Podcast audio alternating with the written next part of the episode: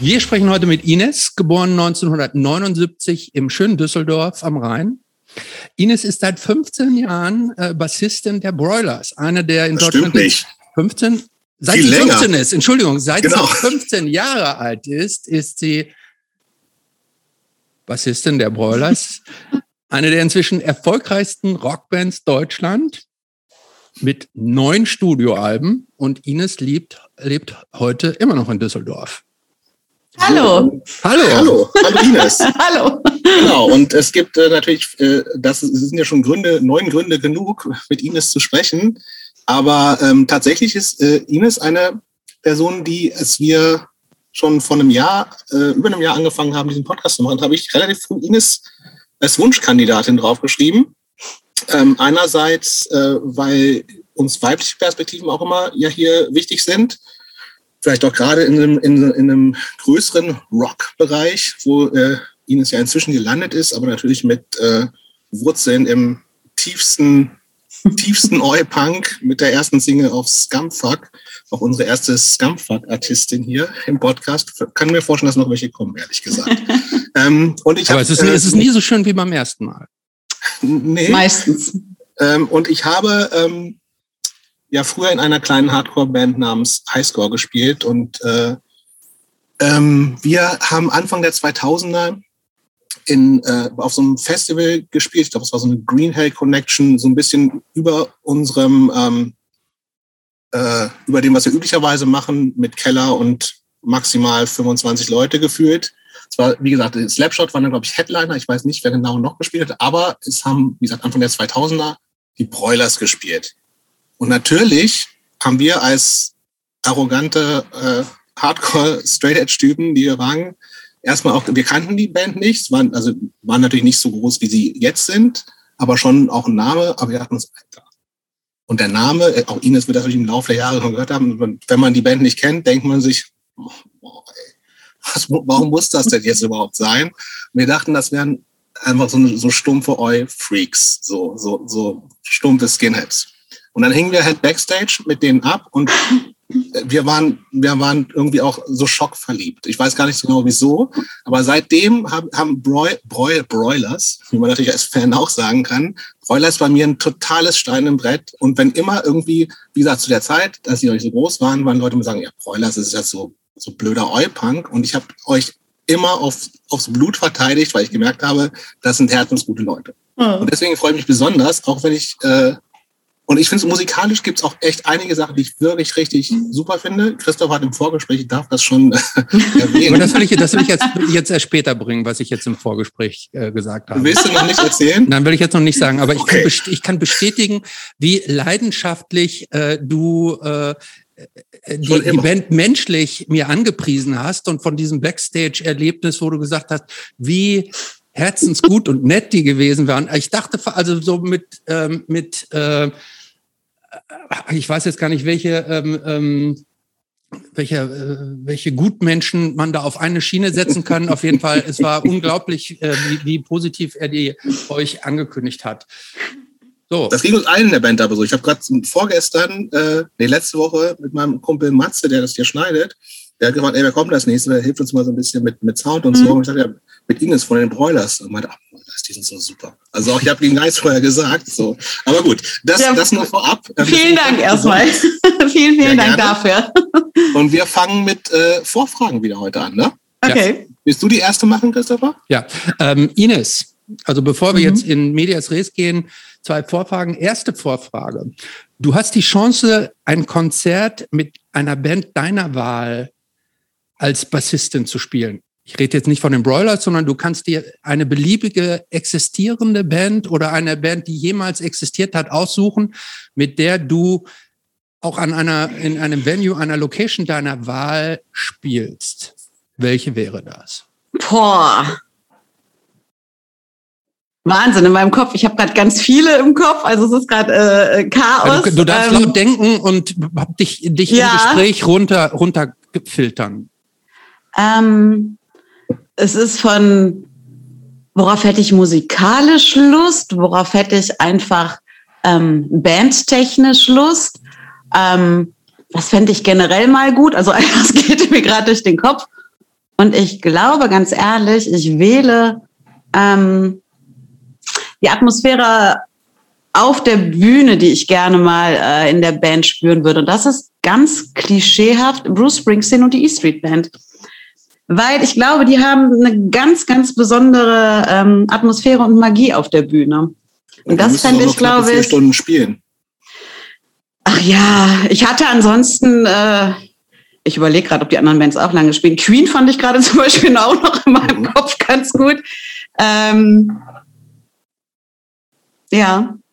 Und Mensch ja, Bruce Springsteen ist auch eine gutes, gute Antwort. Hm, gut. Also, äh, zweite Vorfrage. Wenn du an der Punk-Slash-Oi-Szene, wo ihr ja sozusagen eure äh, musikalische und früher auch ideologische Heimat hattet, mhm. ähm, eine Sache dauerhaft ändern könntest, was wäre das? Boah. Ich glaube, dass diese Szene vielleicht mit Vorurteilen belastet ist. Das wäre schön, wenn man das vielleicht ein bisschen nehmen könnte. Also Vorteile von außen an die Szene. Ja. Mhm. Okay. Gut. Dann, Christopher, fangen wir an, ne? Ja, geht's los. Ines, wann mhm. kam Punk in dein Leben? Ähm, das ist eine gute Frage. Das ist äh, je nachdem, wie man Punk definiert. Du darfst es definieren. Ähm, wir, wir, wir, wir haben da den breitesten Nee, nee, ach, um Gottes Willen, das ist, ähm, ich würde fast dann behaupten, recht früh, ich zwischen acht und neun oder so. Und es war damals ähm, für mich äh, die Ärzte nach und sie sind Food Live mit der ich so in Verbindung kam, und äh, von den Toten Hosen Eisgekühlter Bummelunder. Das war für mich auch ein Lied, was ich sehr gern gehört habe. Mit acht natürlich. Äh, ja, das war zumindest so, also ich glaube, oder Ende oder zehn oder sowas, aber äh, ja, ja. Ach, wie kam das an dich ran? Also war das irgendwie war das um, ein Freundeskreis oder, ähm, nee, Eltern womöglich? Nee, gar nicht über, genau, älteren Geschwister. Bei meiner Schwester war es eigentlich, die hatte ähm, die, die LP, die Platte von, von den Ärzten. Und als wir in den Urlaub gefahren sind, hat sie standardgemäß eine Kassette aufgenommen, wie das ja so ist. Wenn man mit dem Auto fährt und längere Fahrten vor sich hat, dann hat man damals Tapes aufgenommen. Und ähm, sie hatte das Album überspielt und wir haben das eigentlich während der ganzen Fahrt gehört. Und damit bin ich dann eigentlich so in Verbindung gekommen und dachte, hey, irgendwas hat das und konnte dann hinterher natürlich die ganzen Lieder mitsingen und war dann irgendwie echt angefixt. War das eigentlich, ich weiß nicht, wie häufig dieses Album hier schon genannt wurde.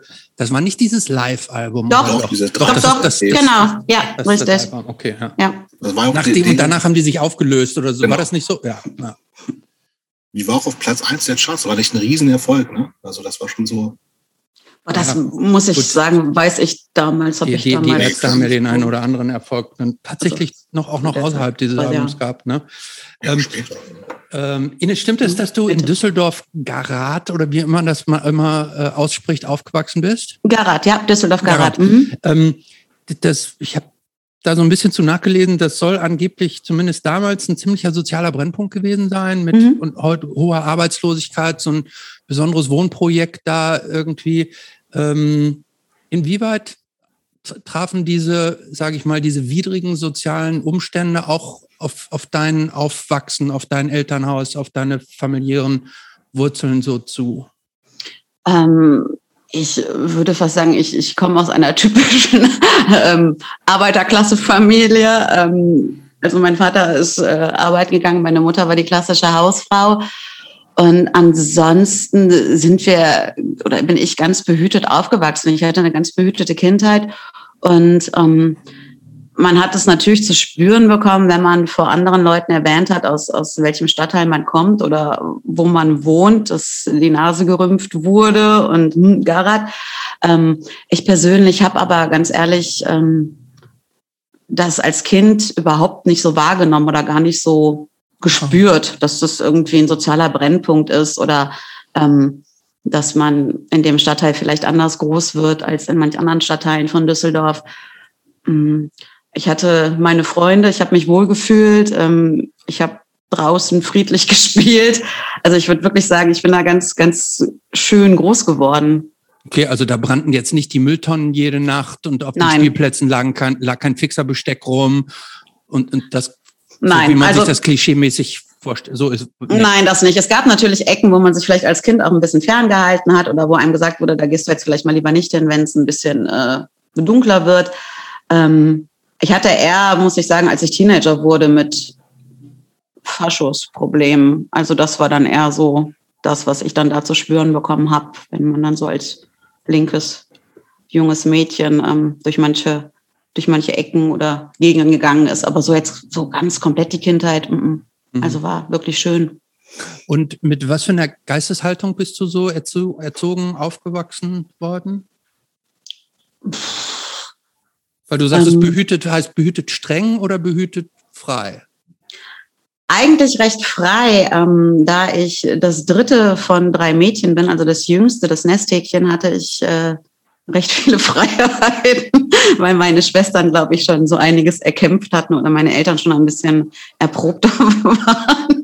ähm, nee, ich, es war eigentlich so, solange meine Eltern wussten, wo ich bin und was ich mache, war ich eigentlich recht frei. Also ich hatte eigentlich so gut wie kaum Grenzen, muss ich sagen. Also ich musste auch nicht wirklich Grenzen brechen, da haben mir nicht so viel Grenzen in den Weg gelegt oder gemacht wurden. Also zumindest vom Elternhaus nicht. Mhm. Aber keine, schon, ja, Jobst, du bitte? Du hast eben schon deine, deine zumindest eine ältere Schwester erwähnt, die, die dann die Ärzte angeschleppt hat, was ja schon zu der Zeit auf jeden Fall so undergroundige Musik war. Ähm, sind deine älteren Schwestern auch damals schon so, irgendwie, waren die punkmäßig interessiert oder war das ärztemäßig eher so eine Ausnahme? Also gab es schon so eine, so eine Affinität zum irgendwie musikalischen Underground zumindest hin? Ähm, bei meiner Schwester, die auch die Ärzte gehört hat, sie schon eher. Sie war so ein bisschen musikaffiner. Ähm, bei meiner anderen sie weniger. Und äh, die Ärzte-Schwester, sie, ja, ich würde fast eher sagen, sie ging damals dann so ein bisschen in den Popper-Bereich, wenn ich das so. Also sie ist äh, vier, fünf Jahre älter als ich. Und ähm, was ich so dann als 19-Jährige so einschätzen konnte, war das eigentlich dann so ihr, ihre Ecke mehr. Aber ähm, sie hatte natürlich dementsprechend auch einen Freundeskreis, der mit Subkulturen gepaart war. Ähm, durch ihren damaligen Freund bin ich zum Beispiel auch wirklich äh, richtig zur Musik gekommen. Also durch ihn ähm, habe ich auch eine Gitarre in die Hand genommen. Also meine Schwester war da schon, was Musik betrifft, ähm, schon auch für mich so ein bisschen, ja, ja, ein Vorbild will ich nicht sagen, aber sie hat mir so ein bisschen den Weg geebnet. Ja. Wie ging es denn dann ähm, weiter? Also was, was waren so die nächsten Steps von den Ärzten und den Toten Hosen? Was, warst du da sofort angefixt und hast gesagt, uh, das interessiert mich, da, da will ich weiter wandern auf diesem Weg oder wie hat sich das dann entwickelt für dich? Ähm, ja, ich war generell Musik interessiert. Ähm, ich muss sagen, in dem Alter oder zu der Zeit bin ich dann nicht sofort nur in die Punkrock-Richtung gegangen, sondern ähm, ich habe eigentlich alles gehört, was ich damals dann als schön empfand und habe da noch gar nicht so in Musiksparten gedacht ja. zu der Zeit, sondern habe das gehört, was ich halt wirklich nett fand. Ähm, Aber was war das? Kannst du da, hast du da noch? ich habe, muss ich lachen, äh, Liza Stansfield, das Stansfield habe ich zum Beispiel gerne gehört zu der Und Zeit. War das, die, war das diese mit All Around the World? Genau, genau, genau, genau. Zum Beispiel, ja, richtig. Wie war das zum Beispiel? Ja, das, den, den Song fand ich zum Beispiel gut. Also, ne, also ich hatte dann, oder ich weiß, ganz früher so eine tolle Locke hier so an den Haaren. Genau, ganz ja. genau, ganz kurze ja, Haare und dann hier nur so eine. Mhm. Ja. Oder noch früher fand ich Taylor Dane zum Beispiel ganz toll. Das war so eigentlich so meine erste ähm, Sängerin, die ich richtig gut fand. Von der habe ich also, jetzt keinen Hit parat. Tell it to my heart, hallo? Ja, danke. wow. Und angeblich, das habe ich gerade gelesen, hat die mal eine Affäre mit Bela B gehabt. Ich weiß nicht, ah, das stimmt. Okay. Oh, da schließen sich ja Kreise. Ja, aber ehrlich. Aber ist das eine Deutsche oder wie? Also nee. Nee, Gott sagen, also. Aber, Bela ähm, hatte, ich weiß, der hat mit Vampiren ein enges Verhältnis, aber also auch zu so internationalen, ist, ist das Soul, Funk, Disco oder sowas? Ja, ne? Oh, das war so Ende der 80er. Also wie gesagt, das war halt auch, ne? Also das, reiner äh, Pop, ne? Also, ja, voll. Also das würde ich auch so behaupten. Nee, und dann. Hast du dazu auch getanzt? Äh, ja, ich wollte sogar ganz ehrlich ähm, sehr gerne zu Mareike Amado damit zur Mini-Playback-Show. Das ist aber leider nicht geklappt, oder was? Äh, ich habe immer zu Hause rumgeübt, aber ich habe mich auch wirklich nie beworben. Also das muss ich dazu sagen. Ich wollte immer, aber habe es dann doch nie getan. Also, also aber, mit so einer Bürste vom Spiegel auch gewesen, oder was? Äh, mit einer Deodose, ja. Korrekt. Ja. Ja, ja so viel dazu. Genau, das war so ungefähr bis zu meinem zehnten Lebensjahr, um vielleicht meine musikalischen Wege etwas zu retten. äh, bin ich dann eigentlich, ähm, fand ich Reggae toll, muss ich sagen, so mit elf, zwölf. Das war dann so, so Bob Marley habe ich so kennengelernt. Alles, was in die Richtung ging. Und gleichzeitig aber auch äh, habe ich Metallica kennengelernt. Und dann war warm. Und dann wollte ich Gitarre spielen. also richtig, du wolltest auch nicht Akustikgitarre, sondern schon so richtig E-Gitarre und sowas alles. War auch das erste, was ich in die Hand genommen okay. habe, ja. Ich hab, Mit Unterricht ich, und allem drum und dran, oder? Nein, natürlich nicht. Mit einem ähm, Heft von Metallica, äh, wo man damals noch nach Tabulaturen spielen konnte. Das hatte ich mir, also nach Griff, da war alles dann halt vorgezeichnet, das hatte ich mir ähm, gewünscht zu Weihnachten, ja. Erfolgreich? Jetzt, das, müsst ihr, das müsst ihr beiden mir jetzt mal erklären. So. Äh, ihr seid ja beide Gitarristen. Ich, bin, ich kann nicht Gitarre spielen. Ich dachte irgendwie immer, dass das, was Metallica spielt, schon durchaus anspruchsvoll ist. Das kann man ja. sich mal ebenso selber aus so einem Heft selber beibringen? Oder bist du so wahnsinnig talentiert, Na, dass dir das, dass dir das so zu Um Gottes Willen, nein, nein, nein, nein, nein. Ich habe dann da rumgetüdelt, so wie sich das wahrscheinlich bei jedem anhört, der irgendwie das erste Mal eine Gitarre in die Hand nimmt und versucht, was nachzuspielen. Ja gut, aber die also, meisten fangen dann da mit Bridge over Troubled Water oder sowas an. Ja, aber man, Metallica. Ja, oder aber man, man Overcome oder Ja, sowas. das ja, Nein, das aber ist aber auch nicht, dass ich die Lieder da perfekt spielen konnte, um Gottes Willen. Das will ich jetzt hier nicht falsch sagen. Also es war einfach ein bisschen rumgetüdelt und man hat so die Anfangssachen spielen können ähm, von ein, zwei Liedern und ähm, dann bin ich ja irgendwann zum Bass gekommen und dann fand ich die Gitarre natürlich wieder uninteressant. Deswegen habe ich das, muss ich sagen, auch nicht so ausgereift. Aber das heißt, das aber es gab so die in dieser Gitarrenphase auch keine Bandversuche oder sowas. Es war eher für Nein. dich zu Hause. Ja, ja, okay. so zu Hause. Mhm. Oilers ist schon erste Band von dir, ne? Ja, ja, ja. ja. Das, na, dann, das war kein eindeutiges Ja. äh, nee, als ich mit Bass angefangen habe, war es schon. Da gab ja noch ähm, so eine Popband, die vermutlich irgendwie. Nein. Ähm, aber ich, ich hätte fast ganz klassisch mit einer reinen Mädchenband angefangen. Also es war eigentlich das hat nicht ähm, dadurch, äh, dadurch bin ich auch an den Bass gekommen, weil es gab schon eine Gitarristin und es gab eine Schlagzeugerin und da fehlte halt dann auch noch mal eine Bassistin und dann habe ich ja gut, dann versuche ich es halt mal damit. Also daraufhin bin ich. Aber habt ihr, habt ihr mal zusammen geprobt? Gab es da so? Ja, einmal oder zweimal, aber das war es dann auch. Was war das für musikalisch so? Das war auch so ein bisschen Richtung Punkrock und das war unser Vorbild war zu der Zeit Hole. Also das war ah, auch ich so. Ich ne? ja, ich habe es mir fast gedacht. So ein bisschen Melissa auf der Zeit, Mauer so, und ja, mh, ja. genau so Mitte, genau, also 93, 95 so der Zeitpunkt. L7 und sowas dann vermutlich auch, ja. Das war alles so. Ähm, und das über, ja, und dann, ja. Sag mal, ähm, das heißt musikalisch, wenn ich das richtig äh, interpretiere, was bist, bist du so in der Familie, die die härteste Musik gehört hat? Oder waren die anderen ja. auch noch so? Gab, ist das irgendwie mal thematisch? Wie fanden deine Eltern das? Fanden die irgendwie, war ihnen das suspekt irgendwie? Oder war das ähm, also, mach doch, was du willst? Ich, ich glaube, es war ein bisschen suspekt und es ist ganz witzig, weil jetzt gerade an Heiligabend ähm, hatte ich meiner Mutter noch eine Erinnerung äh, mitgeteilt, die darauf ein bisschen irgendwie hinausläuft. Ähm, wir saßen mal zusammen im Auto und ich hatte eine Kassette mit und habe sie angemacht und es lief Metallica One, das war eines meiner Lieblingslieder damals. Ähm, One? Ja, und sie macht das. One, but we're not the same, das ist von U2, jetzt verwechselst du was. Nee. Es gibt auch von Metallica. Christoph Jetzt irritiere mich doch nicht. Ja, Christoph also. heute, finde ich.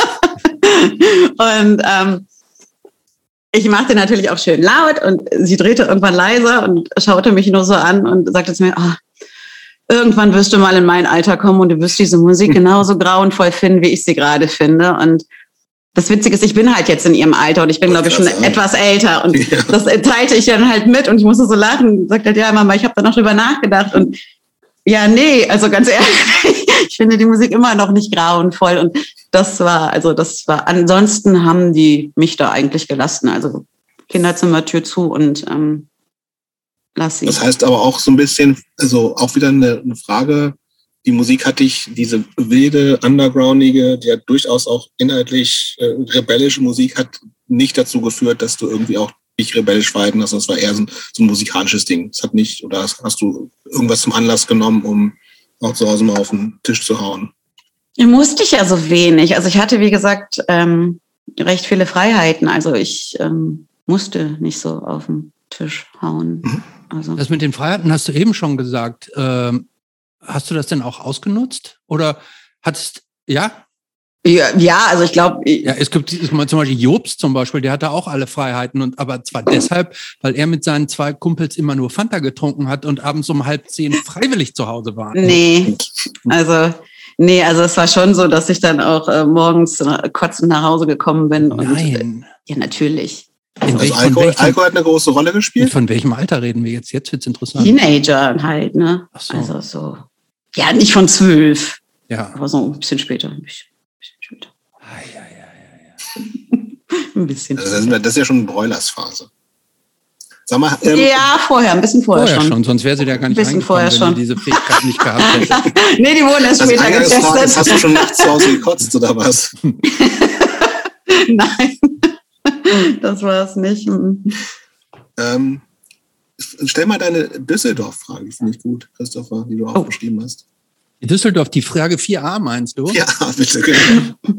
ähm, ja, äh, mir ist aufgefallen, dass, und wir, wir hatten irgendwie Düsseldorf hat schon ein paar Mal bei uns so ein bisschen direkt oder indirekt eine Rolle gespielt. Und jedes Mal denke ich bei Düsseldorf, dass Düsseldorf als Stadt so eigentlich ein ganz interessantes Biest ist. Denn hm. auf, der, auf der einen Seite ist Düsseldorf so, ist so ich, ich habe gestern noch überlegt, ist das so ein bisschen so das München des Nordens, Modestadt, Kö, da ist, also man denkt da irgendwie, da sind die Leute alle ähm, laufen und Pelzmänteln rum. In Pelzmänteln so. und gut und so. Auch. Auch, so, auch. Und deshalb meine ich, dass es so ein, so ein, so ein, so ein, so ein, eigen, so ein besonderes Biest ist. Aber gleichzeitig hat Düsseldorf auch eine total weit in die Vergangenheit zurückgehende Punk- und Underground-Historie. Ne? Mhm. Da gab es früher in den 70ern den Ratinger Hof mhm. und da gab es ja noch so Bands wie Mail, ZK, Fehlfarben, Deutsch-Amerikanische Freundschaft, mhm. Toten Hosen, so. Ähm, inwieweit ist diese, diese Historie der Stadt, ist die oder war die so, so aufwachsenden Teenagern wie dir die zur Gitarre greifen, überhaupt irgendwie bekannt oder ist dir das irgendwie erst später auch bekannt geworden, in was für einer, in was für einer musikhistorisch, also ähm, positiv vorbelasteten Stadt du so aufgewachsen bist? Mm, ich glaube, wenn es äh, so Richtung wirklich so eher die Subkulturen ging dann erst später, was, was natürlich so ein bisschen mehr Mainstream war schon vorher, ob es Marius Müller-Westernhagen war, der natürlich irgendwie lief, wo ich wusste, das ist ein Düsseldorfer eine Doro also, Pesch. Zum Beispiel gar nicht. Ah, ne? Das ist zum Beispiel. Du wusstest nicht, dass Mario, Moment, du wusstest nicht, dass, der hat doch dieses, also mit, mit 17, Je weniger ich über Marius Müller-Westernhagen ja. weiß, in einer Rock'n'Roll-Band, war das nicht die, Je weniger ich über Marius Müller-Westernhagen weiß, umso lieber. Umso besser. nee, aber ne, zum Beispiel, also das war so, ich sage so ein bisschen das, das Kommerziellere, was ich mitbekommen habe, die toten Hosen natürlich auch, gar keine Frage, auch im jungen Alter schon, das war mir klar und bewusst, das hat man mitbekommen. Ähm, und alles, was dann so ein bisschen Kraftwerk zum Beispiel auch. Das habe ich dann erst so ein bisschen später verstanden, also oder mitbekommen. Aber ne, so, also zwar als Teenager, aber so die hintere Phase, dann eher nicht so die vordere. Hm. Vordere ist auch schön. Hat man die toten Hosen eigentlich, hat man die eigentlich manchmal da auch noch, hat man die so in der Stadt eigentlich manchmal so rumlaufen sehen oder waren die nur so ja. ein, Geist? Nee, also so ab und an trifft man die immer noch mal. Ach. So in der Stadt. Ach. Hm. Nee, also. Ja, die, hey, die existieren schon, die gibt es schon. In echt. In echt, ja. Vermutlich basken die dann irgendwie so vor Weihnachten irgendwie mit Verkleidung irgendwie in der, in der U-Bahn oder sowas, oder? nee, Gibt's eigentlich. U-Bahn in Düsseldorf? Ähm, nee. Ja. ja. Also, warst du schon mal in Düsseldorf? Nur durchgefahren. Mit der U-Bahn. okay, ähm, als du, äh, also war dir eigentlich gleich klar, als du diese Gitarre. Ähm, was? Äh, ja, erst war es ja die Gitarre, was auch immer, genau. ja. Also, die Gitarre, hm. war dir, war dir gleich klar, dass du auch in einer Band mal spielen willst? Nein. Okay. Also da musste ich, muss ich ehrlich sagen, ein bisschen kämpfen, dass ich die überhaupt bekommen habe, wo wir jetzt hier schon wieder bei Eltern und, und so sind, weil da waren sie natürlich auch ein bisschen geprägt durch meine Schwestern, die alles erstmal testen wollten und dann nicht weitergemacht haben, wie das ja mit Kindern so ist. Auf, und ne? da musste ich. Der Phase sind meine Kinder gerade. Und kauft jeden Scheiß und dann nach zweimal.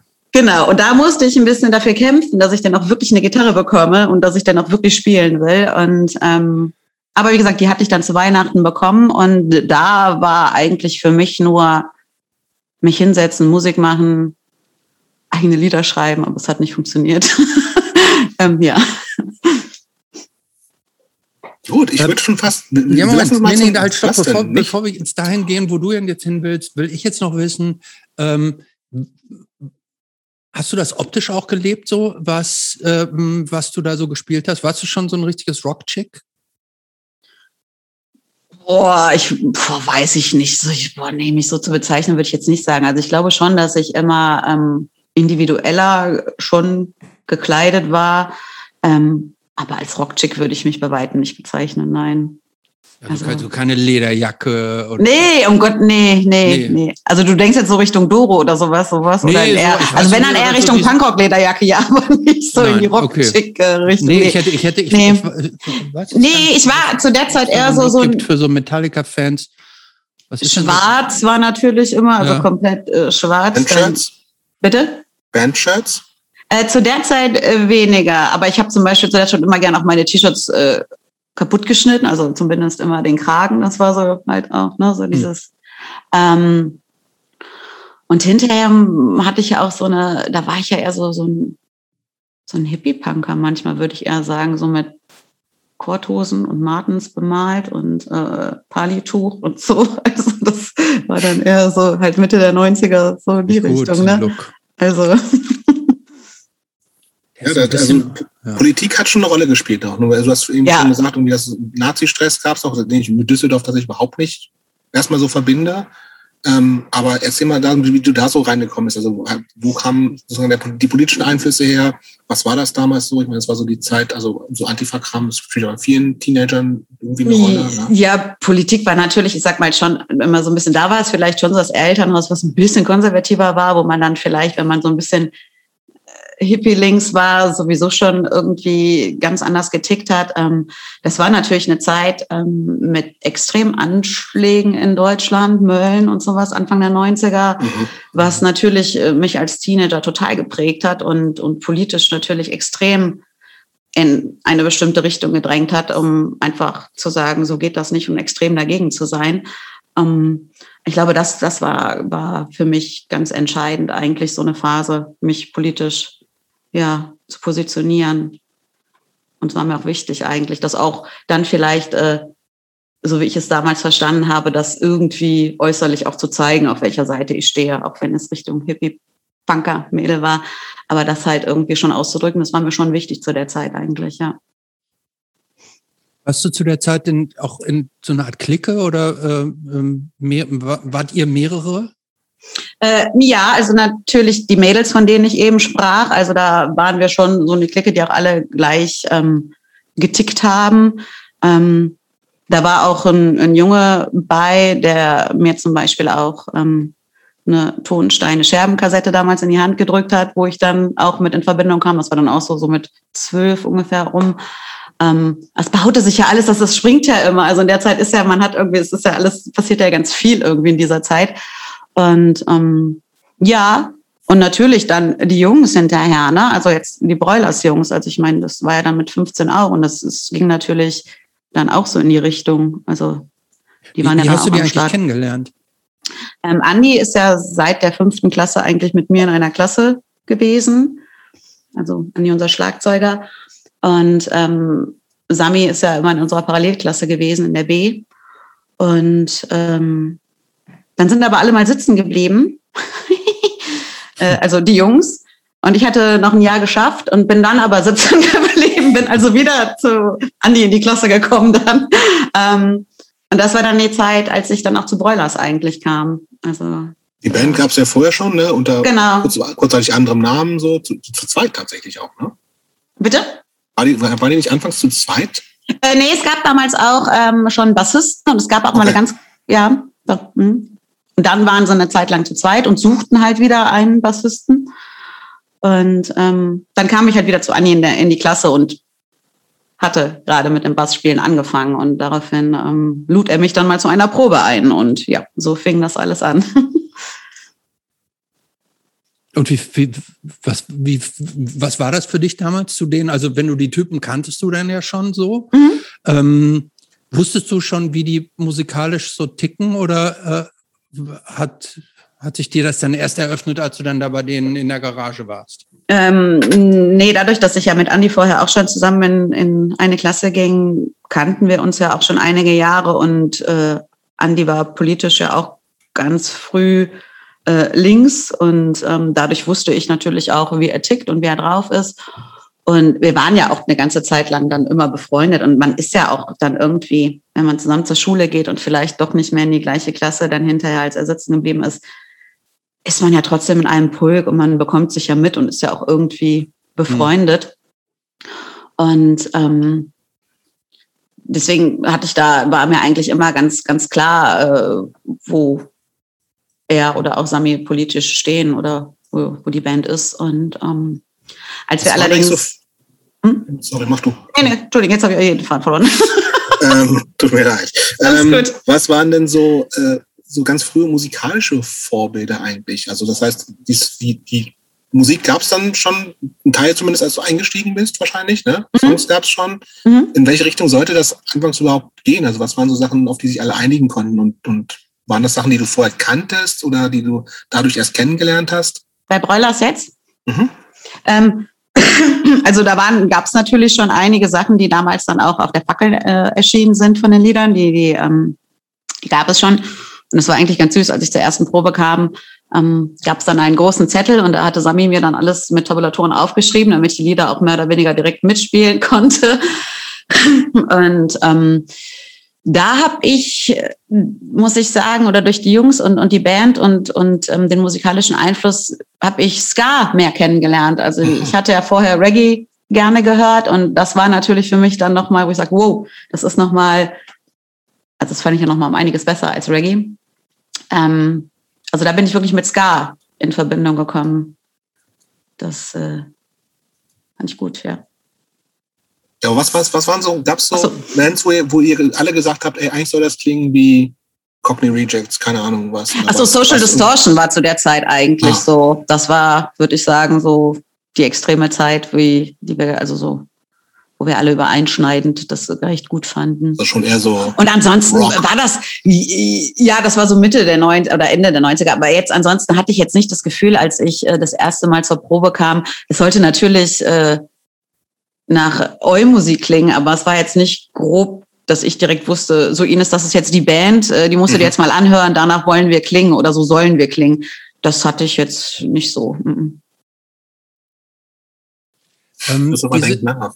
Bitte? Ja, das ist äh, denkt nach. Ich weiß gar nicht, also, Ja, weil, äh, weil äh, diese, diese, diese, diese ganze Eu-Bewegung, sage ich jetzt mal, ähm, die hat ja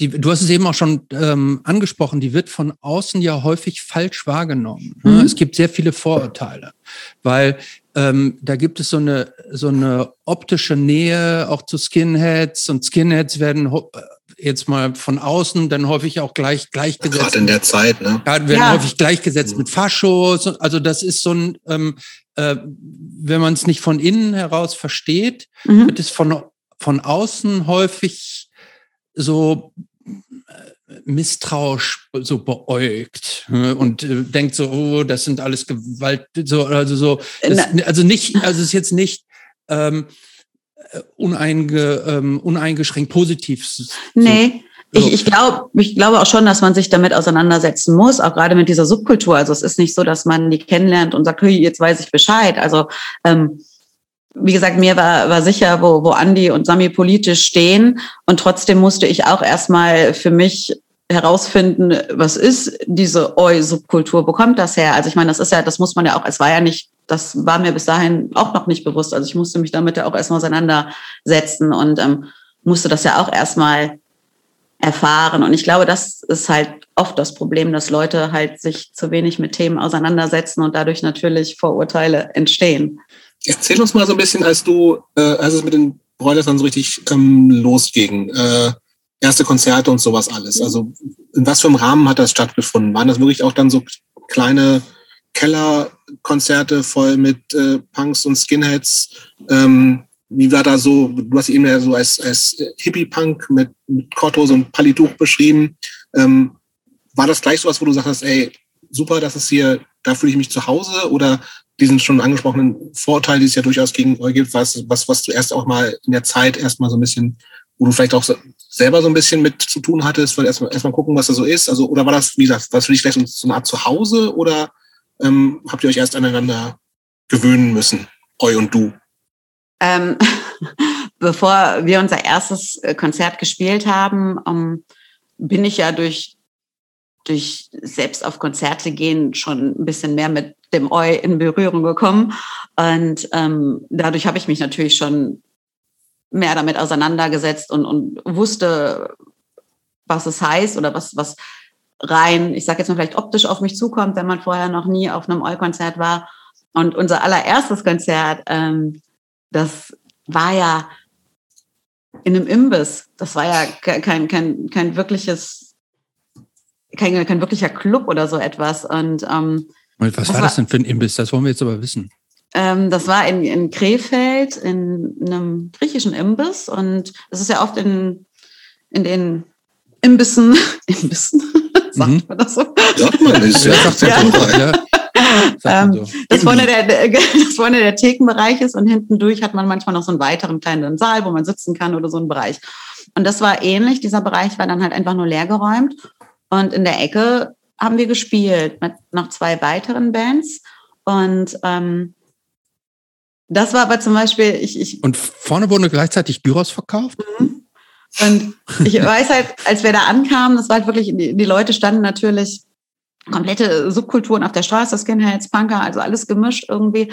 Und ich fand das, ich kann das gar nicht beschreiben, ich kann das auch echt schlecht in Worte fassen, aber das war für mich schon irgendwas was Prägendes und eigentlich für mich, wo ich gesagt habe, boah, ja, ich glaube, hier gehöre ich hin. Also es war was, wo ich mich schon direkt wohlgefühlt habe, ähm, was ich mochte, sowohl das Lautsein, dass das, das, die Menschen, dass das, also ich, super.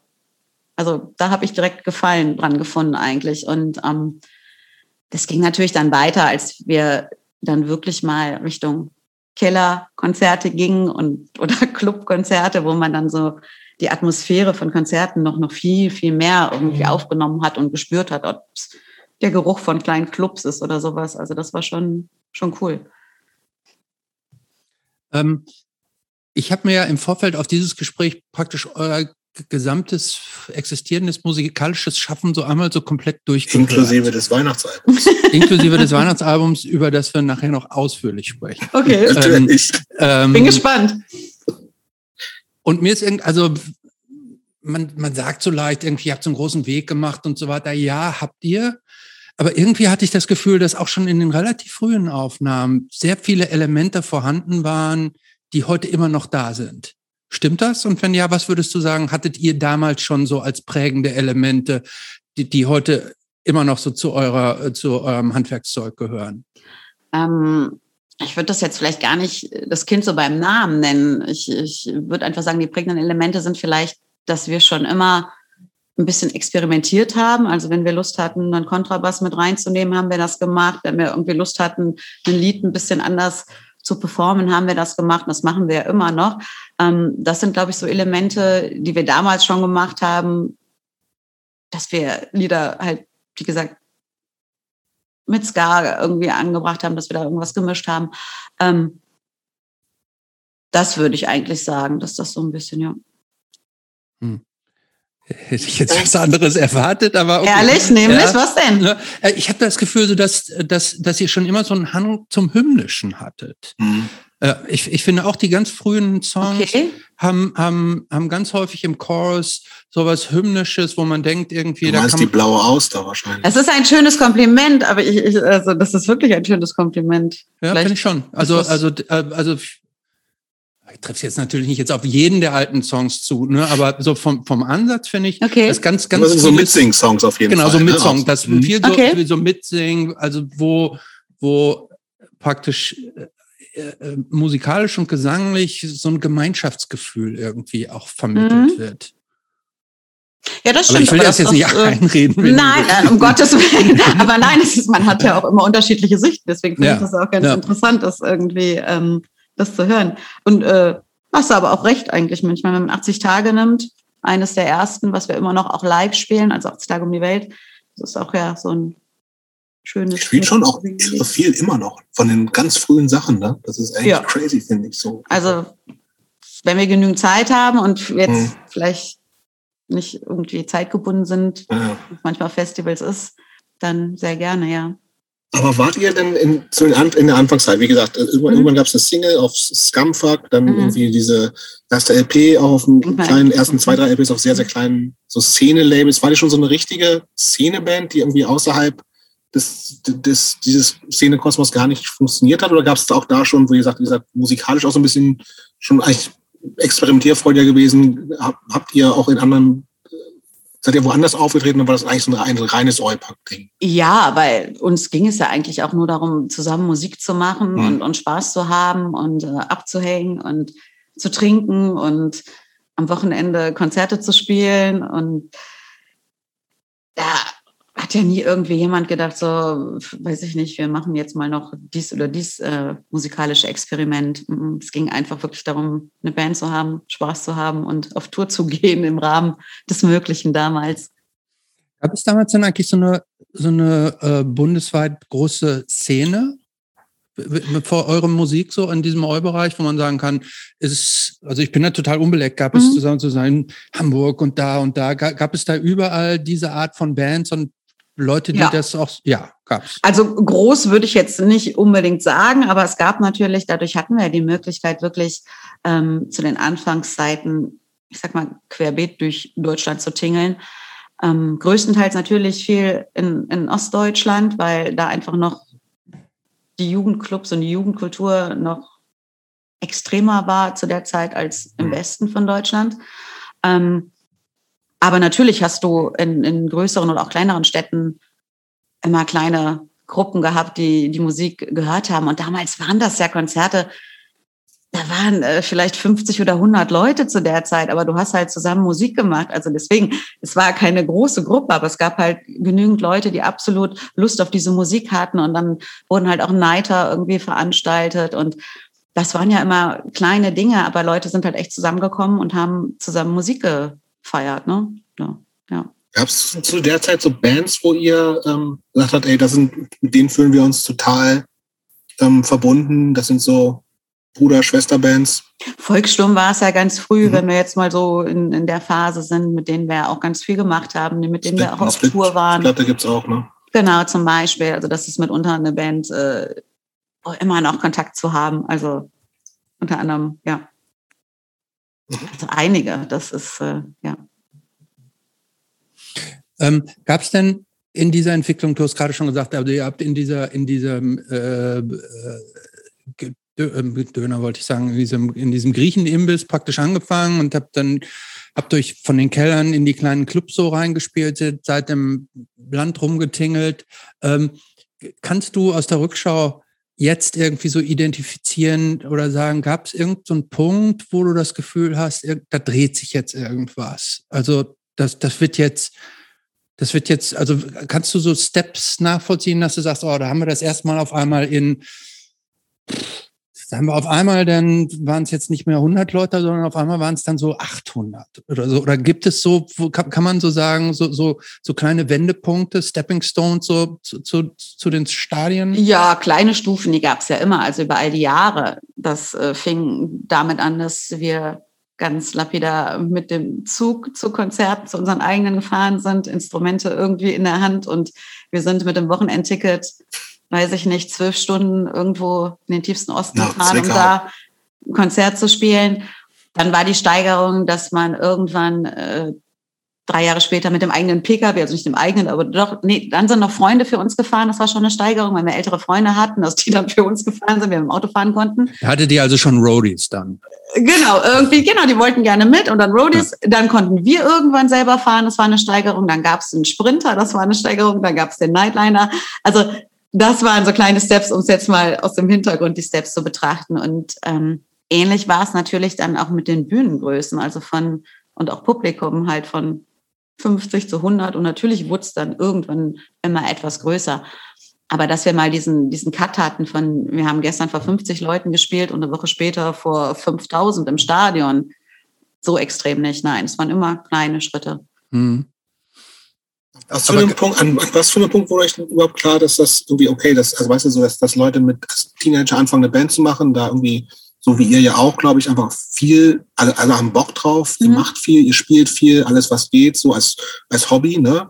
Ähm, wann habt ihr gemerkt, das ist so ein Punkt, das ist wirklich auch so eine, eine, eine Zukunftsoption. Und ich muss mir nicht irgendwie Gedanken machen, mache ich jetzt die Ausbildung zum, zur Schreinerin oder äh, Bürofachangestellte, sondern ich kann ähm, auch wirklich davon leben. Das hatten wir bei uns, also wenn man das jetzt mal so sieht, eigentlich recht spät, weil wir haben alle die Ausbildung gemacht, mhm. also zumindest die meisten, ähm, oder was studiert. Und auch gearbeitet vorher und bei uns kam die Entscheidung eigentlich erst vor circa zehn Jahren, elf Jahren jetzt, also 2011, dass wir eigentlich erst gesagt haben, jetzt haben wir so einen Stand, da versuchen wir es, äh, weil wir das Glück mal nutzen, davon halt leben zu können. Und das ja ungefähr vor zehn Jahren erst, ein bisschen mehr, ja.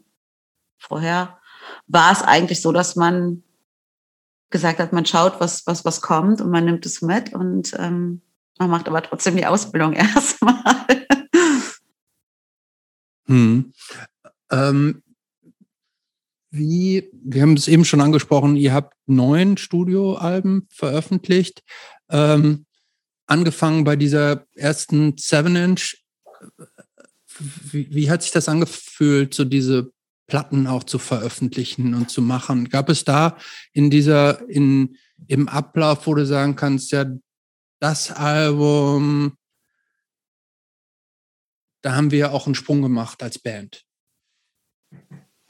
Ich finde fast, dass Oder man das, das würdest du auch sagen, das war ein ganz organischer ja, ich finde kontinuierlicher grade, Weg. Ich finde gerade bei uns, wo wir natürlich äh, fahr oder wo die Abstände immer zwischen drei bis vier Jahren von, von Alben zu Alben waren, dass man an, anhand dessen allein schon wirklich von Album zu Album ja immer schon eine Veränderung hört, egal in welche Richtung und egal wie man es beurteilt. Aber ich finde, man hört allein von Album zu Album schon immer, dass es was anderes ist. Ob es Sammys Gesang ist, der sich geändert hat, ob es äh, musikalische Dinge sind, ob es Instrumente sind. Ähm, also ich, ich finde schon, dass man das anhand der Alben allein schon ganz gut erkennt. Wie viel Ines steckt eigentlich in, den, in der Musik von den Broilers? Also wie, wie viel gibst du an, an Input? Also generell, das Vorteil ist ja, dass Bass, BassistInnen immer relativ, die spielen halt so dazu, ne? Mhm. Ähm, was, wie ist, wie ist das bei den Broilers? Wie ist es bei dir? Ähm, also musikalisch ist es immer, es ist gemischt. Also es ist, manchmal ist es, wie du schon sagtest, beim Bass natürlich auch, wo ich dann nicht so viel rumexperimentiere und dann ist da natürlich nicht so viel Ines. Dann kommen manchmal Ines Läufe. Ähm, aber Ines Meinung ist natürlich 100 Prozent da. Also das ist, sage ich mal, auch nochmal für mich was anderes. Also musikalisch äh, bin ich vielleicht auch nicht die kreativste, kreativste, weswegen da vielleicht nicht so viel Input kommt. Aber äh, eine Meinung habe ich und die ist 100 Prozent äh, vertreten bei allem, was Broilers betrifft eigentlich. Also wir sind da sehr demokratisch, aber eigentlich ist daher schon viel Ines in den Wie sieht das mit Texten aus? Kommen die alle von Sami? Ja, aber ähm, er trägt uns die natürlich auch vor und ähm, wenn es Sachen gibt, die man nicht versteht oder die man doof findet, dann reden wir darüber und hat aber auch, natürlich gibt es auch Zeilen, wo man einfach dann den Satz noch braucht und, und irgendwie der fehlt. Und dann überlegen wir alle und dann kommt auch mal von, von dem anderen was von uns vielleicht irgendwie das rettende Wort oder so, um den Satz hinzubekommen. Also da sind wir eigentlich sehr, ähm, ja,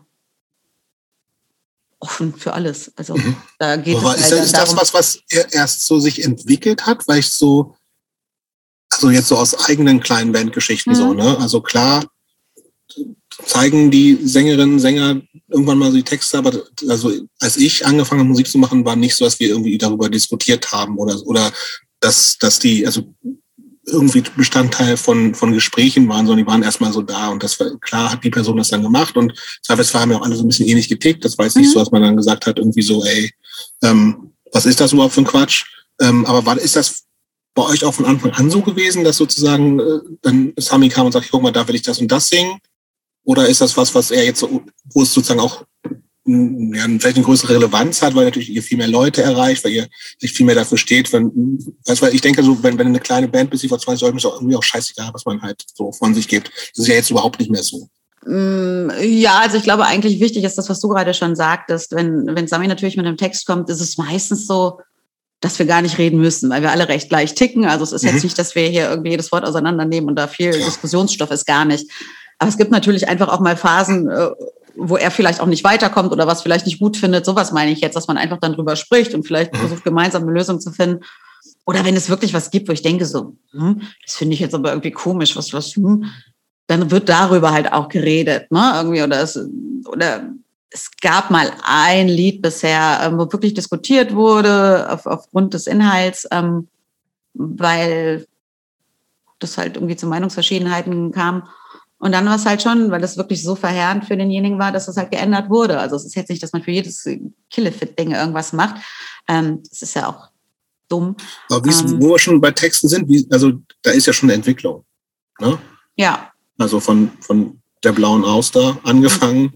Ja, zu, aber. Zu und Paul der Hooligan. Das ist einfach, würde ich sagen, da ist es vielleicht, wie es bei jedem in einem Job oder bei einer Sache ist, die man dann irgendwann über Jahre macht, verbessert man sich ja auch hm. hoffentlich. Mhm. und das ist beim Sami natürlich passiert. Und er hat da ein absolutes Talent. Und ähm, das ist, glaube ich, einfach noch äh, super gereift in den letzten Jahren.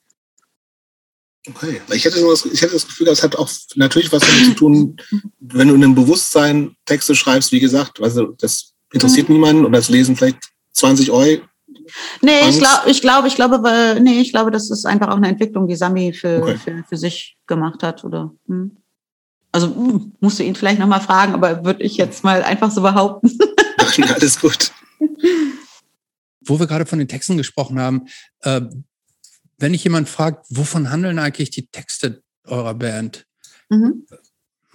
Kannst du da so ein paar ähm, für dich so ein paar zentrale Themen ähm, runterbrechen? Ähm, Liebe, Familie, Freundschaft, Leben. Okay. Würde ich jetzt mal so ganz schnell zusammenfassen. mhm. Mm. Hat mir wundert mich jetzt auch. Das ja, habe ich jetzt auch anders wahrgenommen. Ähm, Ach ja, wieso, was hast du denn wahrgenommen? Nee, also das alles, was sie gesagt hat, auch. Aber also das, was du jetzt gesagt hast, da, da gibt es jetzt viele Bands, die sich das, glaube ich, sagen können. Ich habe so ein bisschen das. Das könnte Gefühl, auch so Popmusik sein, so. Es könnte auch Popmusik sein. Ich habe, ich habe so, wie gesagt, ich habe ja. Ich, Ach so, jetzt, ja. Ach, du hast jetzt mehr so, okay, so, also von wegen, ihr seid so ein bisschen mehr jetzt äh, politisch und ein bisschen nee, nee, nee, mehr, das meinst du, nee, oder? Nee, nee, okay. nee, meine ich gar nicht, sondern ich habe so das bisschen das Gefühl, als wenn ihr häufig auch so, ähm, äh, ich bin so der die, Hippie im Herzen. Ja, ist, ja, so ein bisschen auch so ein bisschen die, ähm, so die, die Stimme von ähm, die, so ein bisschen Geschichten oder Stimmen von Leuten, die einen Push brauchen im Leben, um an der richtigen Stelle anzukommen. Boah, das habe ich jetzt sehr verklausuliert gesagt. Nee, ja. Ähm, das, so könnte, das, das, würde für Onkels auch gelten, so wie du es gesagt hast. Und das ist es nicht. Nee, ich weiß aber, was er meint. Ja, ich auch so Richtung okay, nur nach vorne gehen. Ne? Also wenn genau, wir sowas, schon dieses, bei unseren ja, Liedern sowas, und Texten sowas Unterstützendes finde ich halt mhm. auch tatsächlich so. Also für, für so ein bisschen so, also im, im positiven Sinne für die mhm. Underdogs. Nicht so, ey, wir da oben, ihr da, also wir da unten, ihr da oben, sondern eher sowas irgendwie so. Äh Aber ich glaube, das ist mein, das ist für mich die Beschreibung Leben, Liebe, Familie, Freundschaft. Das ist all das, was das ja. für mich wirklich grob äh, umschreibt. Das okay, irgendwie. dann haben wir es haben wir's gefunden jetzt, glaube ich.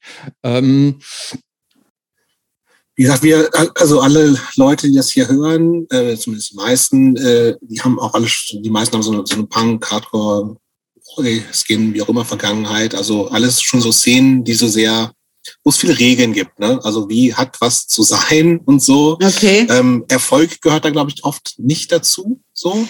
Ähm, jetzt habe ich aber so das Gefühl, ähm, und korrigiere mich, wenn das nicht so ist. Also, mhm. dass dieses Thema Neid, was glaube ich manchmal auch so gibt, oder das darf eigentlich gar nicht sein, so für euch gar nicht so eine Rolle. Also für euch als Band glaube ich sowieso nicht, aber ähm, dieses, weißt du, eine, eine Band, die aus so einer Subszene groß wird, ist wird oft von der Szene irgendwann nicht mehr so anerkannt, weil mhm. Sellout-Geschichten etc. bla bla. Hat, war sowas bei euch jemals Thema von außen herangetragen, dass irgendwie so die, die ja. echten Oi-Punks sagen, ach Gott, ey, hör mir auf mit dem scheiß Spoilers und so? Ob es die echten sind, das lasse ich jetzt mal jedem selbst äh, überlassen, das zu, zu, zu, urteilen oder zu beurteilen. Ähm, aber ja, natürlich, natürlich gibt's das auch. Und besonders in, in Zeiten des Internets ist es natürlich noch einfacher und noch ein bisschen mehr geworden, auch, auch äh, zu schimpfen.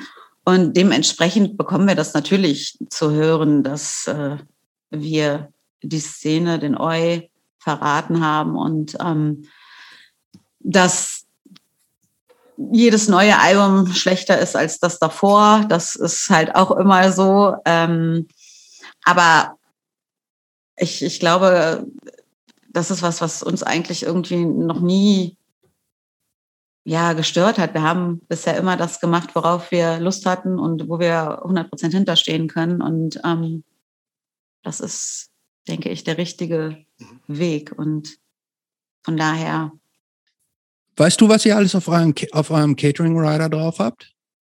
Alles nicht, aber manches, ja. Was zum Beispiel, was man jetzt nicht erwarten würde, jetzt, jetzt nicht Mineralwasser, sondern was würde man nicht erwarten? Boah, ich, ich Oder was sind, nicht. so die, was sind so die Specials, die, ne. die, die ihr am liebsten haben wollt immer? Ich glaube, da ist jetzt nicht großartig was drauf, was, was irgendwie, was man nicht erwarten würde. Also äh, ich wünsche mir immer Ingwer und Zitrone und Orange. das ist jetzt, ich weiß nicht, ob man das erwarten würde. Ähm, dann einen leckeren Rotwein hatte ich jetzt zum Beispiel immer drauf, den ich mir wünsche. Ähm, manche Jungs haben einen Whisky draufstehen, den sie sich wünschen. Das ist jetzt vielleicht mal so ein bisschen in die nicht so normale Richtung. Ähm, und das war's schon. Ich glaube, hm. mehr Sonderwünsche haben wir nicht. Also Eiswürfel, Gürkchen für Gin Tonic immer. ähm, also wenn das, also so, ich wollte gerade sagen, also ich glaube so so ganz special extreme Dinge. Ein Spiegel, einen großen Spiegel ist immer schön und wichtig. Aber das war es dann auch schon. Hast du da irgendwas anderes oder so ein Zettelchen nee, oder irgendwas? Nicht. Nee, nee, ich, ich kenne nicht. Nee, nee, nee. nee. Auch wenn, also ich meine, da wäre ähm, jetzt nichts anderes drauf, nee, nee, das, was ähm, ich, ich, ich kenne euren Catering Rider nicht. Ich habe mir nur gerade die Frage gestellt, also wenn man vom McDonalds kommt, äh, wo äh, es ist ja auch legitim, dass wenn man irgendwie, äh, dass wir es ja auch ich, anstrengend ist, dass man sagt, man will ordentlich versorgt sein. Ich wollte gerade sagen, das, das haben wir schon an Essen. Also wir haben natürlich auch äh, Veganer, Vegetarier, Allergiker. Also das ist natürlich schon allein, wo das Catering dementsprechend ein bisschen angepasst dann ist oder komplett angepasst ist. Aber ich glaube, dadurch ist halt auch ähm, für alle was dabei. Also da ist es schon gesund. Also wir legen schon Wert darauf, dass das Catering vernünftig ist, weil wenn man auf Tour ist, ist es schon nicht unwichtig, sich irgendwie gesund zu ernähren, was wir aber eigentlich alle auch privat machen. Ähm, man will ja auch gesund bleiben. Ich meine, es ist ja nicht immer unanstrengend, äh, viel trinken und feiern, dann muss man auch wenigstens sich. Das macht er aber schon ernähren. auch noch, ne? Also ähm, das heißt, äh, trinken und feiern macht er schon auch noch auf den Tourneen oder seid ihr inzwischen da, dass ihr nach der Show dann nur noch Kamillentee äh, äh trinkt und dann schön in die Haia? Äh, nee, also es ist jetzt, wenn wir richtig auf Tour sind, ist es nicht so, dass sich jeder jeden Abend komplett äh, ein hinter die, die Binde kippt bis zum geht nicht mehr, aber es wird gemütlich mit einem Gläschen Wein oder Bier angestoßen aber es gibt natürlich auch Momente, wo sich jemand einen Kamillentee macht und das hm. ist aber auch genauso okay. Also wenn hm. er dann einfach nur einen Kamillentee trinken will, ist das auch in Ordnung. Also wir haben dann nicht irgendwie, wir nehmen die oder feiern die Feste so, wie sie fallen oder wie sie gerade kommen, aber ähm, es geht auch mal ruhiger zu. Also das hm. will ich damit sagen. Ihr habt jetzt vor zehn Jahren ungefähr so euch entschieden, sozusagen die Band richtig für alle auch ähm, als, als Job zu machen. Mhm. So, und es läuft extrem gut. Mhm. Das muss man ja auch mal so, so sehen. Also es, ähm, aber in, inwiefern, vielleicht auch natürlich jetzt gerade mit diesem Corona-Scheiß, den auch niemand äh, erwarten konnte, machst du dir manchmal Sorgen, wie das weitergeht mit der Band oder ist das ja, gar kein Thema? Natürlich, sowohl finanziell als halt auch leidenschaftlich oder vom Herzen, dass man natürlich hofft, weiter Konzerte spielen zu können und auch wieder große Sachen zu machen.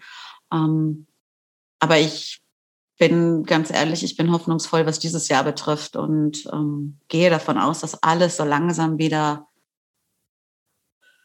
Normalität hoffentlich bekommt in dem Bereich. Also aber es ist schon so, dass das, das für so für so Rockbands im weitesten Sinne und alles, was dazugehört, schon das, das Live ist schon für euch auch das Wichtigste ja. eigentlich?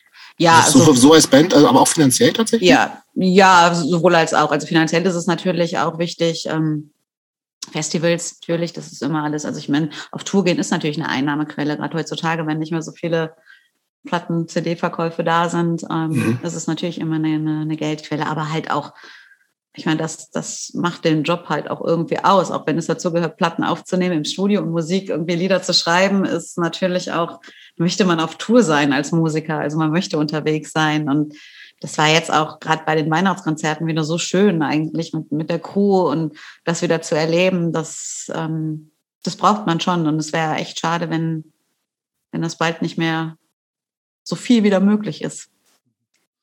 Wie groß ist denn diese Crew? Also wie groß ist das Unternehmen Broilers? Mit, mit, mit, mit einem, ihr habt ja auch euer eigenes Plattenlabel inzwischen. Mhm. So, ähm, wie, wie viele oder hast du eine ungefähre Vorstellung, wie viele Menschen die Broilers so finanzieren? Das ist immer ganz unterschiedlich. Wenn wir auf Tour sind, sind natürlich äh, mehr Leute involviert. Das ist aber dann auch immer unabhängig davon, wie groß die Touren sind und wie viele wir dann auch wirklich brauchen, wie groß die Bühnen sind. Das ist ja auch wirklich alles davon abhängig. Also das variiert wirklich. Und ähm, ansonsten, sag mal, die, die Hauptpersonen, die natürlich durch Broilers ernährt werden, sind wir fünf Hauptmitglieder, ne, um es mal so viel zu mhm. sagen. Und ansonsten variiert es halt immer, je nachdem. Das kann man ja auch im, im Tourleben nie so sagen. Das ist ja, das ist ja nie eine Konstante. In, in, mhm. Man hat immer eigentlich seine gleiche Stammcrew, aber dann wird die mal ein bisschen größer, weil es größere Touren sind. Dann schrumpft sie vielleicht mal für, für eine Tour, weil die ein bisschen kleiner ist. Beim nächsten sind dann wieder mehr Leute dabei. Also es ist ja immer ganz, es variiert ja wirklich. Mhm. Ähm Du hast es schon ein paar Mal angesprochen und es liegt ja so ein bisschen auf der Hand. Du bist die einzige Frau in einer Männerband. Mhm. Ähm,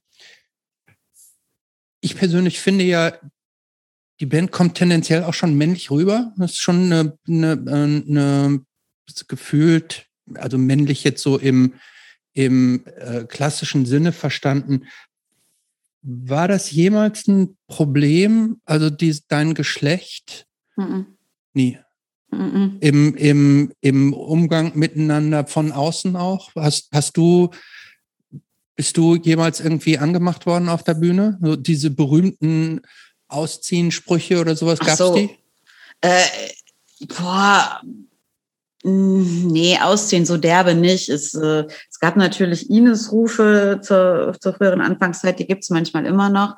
Ähm, die empfinde ich aber jetzt auch nicht als so schlimm ähm, weil das jetzt nicht Ausziehen nur, dass dein, ist. Nur, dass nur dein Name gerufen ja. wird. Ah, gut. Das ja, das sagte ich ja. Das ist ja jetzt, okay, hat ja damit nichts zu tun. Nichts genau, das sagte ja. ich ja. Das ist so. Ja. Ähm, nee, ich ähm, habe da aber, muss ich sagen, in meinem Leben bisher generell unglaublich Glück gehabt, dass ich damit nie so ähm, konfrontiert wurde, dass ich ähm, mich extrem zur Wehr setzen musste eigentlich. Mhm. Also ich mhm. kann das wirklich als Glück bezeichnen, weil ich natürlich andere Geschichten kenne, ähm, andere Situationen kenne. Aber von daher und, und Band intern sowieso nicht. Dadurch, dass wir uns so lange kennen, mhm. ähm, ich meine, wir haben uns mehr oder weniger mit, mit zehn bis zwölf Jahren kennengelernt. Also in einem Alter. Ihr wart Kinder, ähm, als euch kennengelernt Richtig, habt, ne? ne? Also das ist, ähm, von daher, das, das kam nie zur Ansprache oder. Mm. Aber wie siehst du denn so eine Entwicklung? Ich meine, wie gesagt, das ist, also du warst ja schon höchstwahrscheinlich, also gerade als in den Anfangszeiten schon mhm. eine der ganz wenigen Frauen, die aktiv in ja. der Band gespielt hat. Also klar gab es im Publikum immer so. Frauen und, und äh, bei Konzertorganisationen auch immer so. Also wir, wir kennen das eher so ein bisschen aus dieser ganzen Hardcore-Szene, wo auch die auch total, zumindest auf der Bühne, extrem männlich dominiert mhm. ist. Mhm. Ähm, wie siehst du aus deiner Sicht, so, also was gab es an Entwicklung in den letzten 30 Jahren? Und, und äh also es war natürlich zur damaligen Zeit noch ein bisschen besonders, dass ich als Frau dann in der Eu-Band spiele oder in einer Eu-Band. Das hat man natürlich gemerkt. Ähm, und was sich extrem geändert hat, aber immer noch zu wenig. Deswegen war ich gerade so ein bisschen am, am Stocken bei dem Wort extrem. Ähm, doch der Frauenanteil. Also zu Anfangsjahren muss ich sagen, ist mir sowohl in, in den Clubbereichen, egal in welchem Bereich, ob es, ich sag jetzt mal, ob es in der Technik ist, ob es beim Licht ist, ob es beim, beim, beim Catering ist oder einfach nur an der Theke, waren es wirklich kaum Frauen. Es waren selten mal Frauen vertreten. Also das, das war wirklich weniger musikalisch in Bands noch, noch viel weniger. Und da habe ich das Gefühl, dass sich in den letzten Jahren schon was geändert hat, was ich total schön finde. Also ich sehe es sowohl in den Jobs, also äh, bei den Technikern, bei den Lichtleuten, überall, also vor, Hintergrund, da hat sich schon was geändert. Da sieht man viel, viel mehr Frauen. Und das, das, das hat sich schon in den letzten 25 Jahren noch nicht genügend, aber es hat sich schon was getan, ja. Ich weiß allerdings auch natürlich nicht, ob das daher ruht, dass sich natürlich die Anfangsphasen extrem im Subkulturbereich aber den kriege ich ja jetzt auch noch mit. Also ich meine, das ist ja jetzt nicht äh, von daher. Hm. Empfindest du dich manchmal auch als Vorbild oder als Pionierin? Wenn ich das für jemanden bin, finde ich das schön, aber ich selbst sehe mich irgendwie nicht so. Aber ich glaube, das ist, weil ich einfach nicht so ein Mensch bin. So. Ich glaube, du bist das bestimmt. Also ich, ich habe auch das Gefühl, also mir jetzt nach äh, guter Stunde mit dir reden, dass das nichts ist, was du sagen musst. Ja, natürlich bin ich, bin ich das von mir aus so.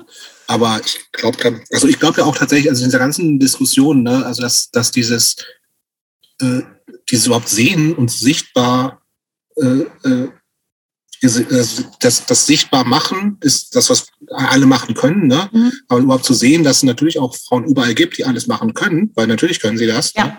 Das ist schon so ganz, ganz wichtig. Und ich glaube tatsächlich, dass, dass gerade ähm, die, die wenigen, die es, die es früher gab und äh, ähm, dass, dass die unbedingt Vorbilder sind. Also, also ich glaube auch gerade nochmal in, in so einem Bereich, wo man sagt, irgendwie so, ey, das ist, das muss jetzt auch nicht nur eine richtig, richtig gute Band sein, wo alles mhm. perfekt ist, so, sondern das kann auch, ich meine, ihr zu Anfangszeiten wart musikalisch nicht das, die beste Band der Welt. Nicht, also.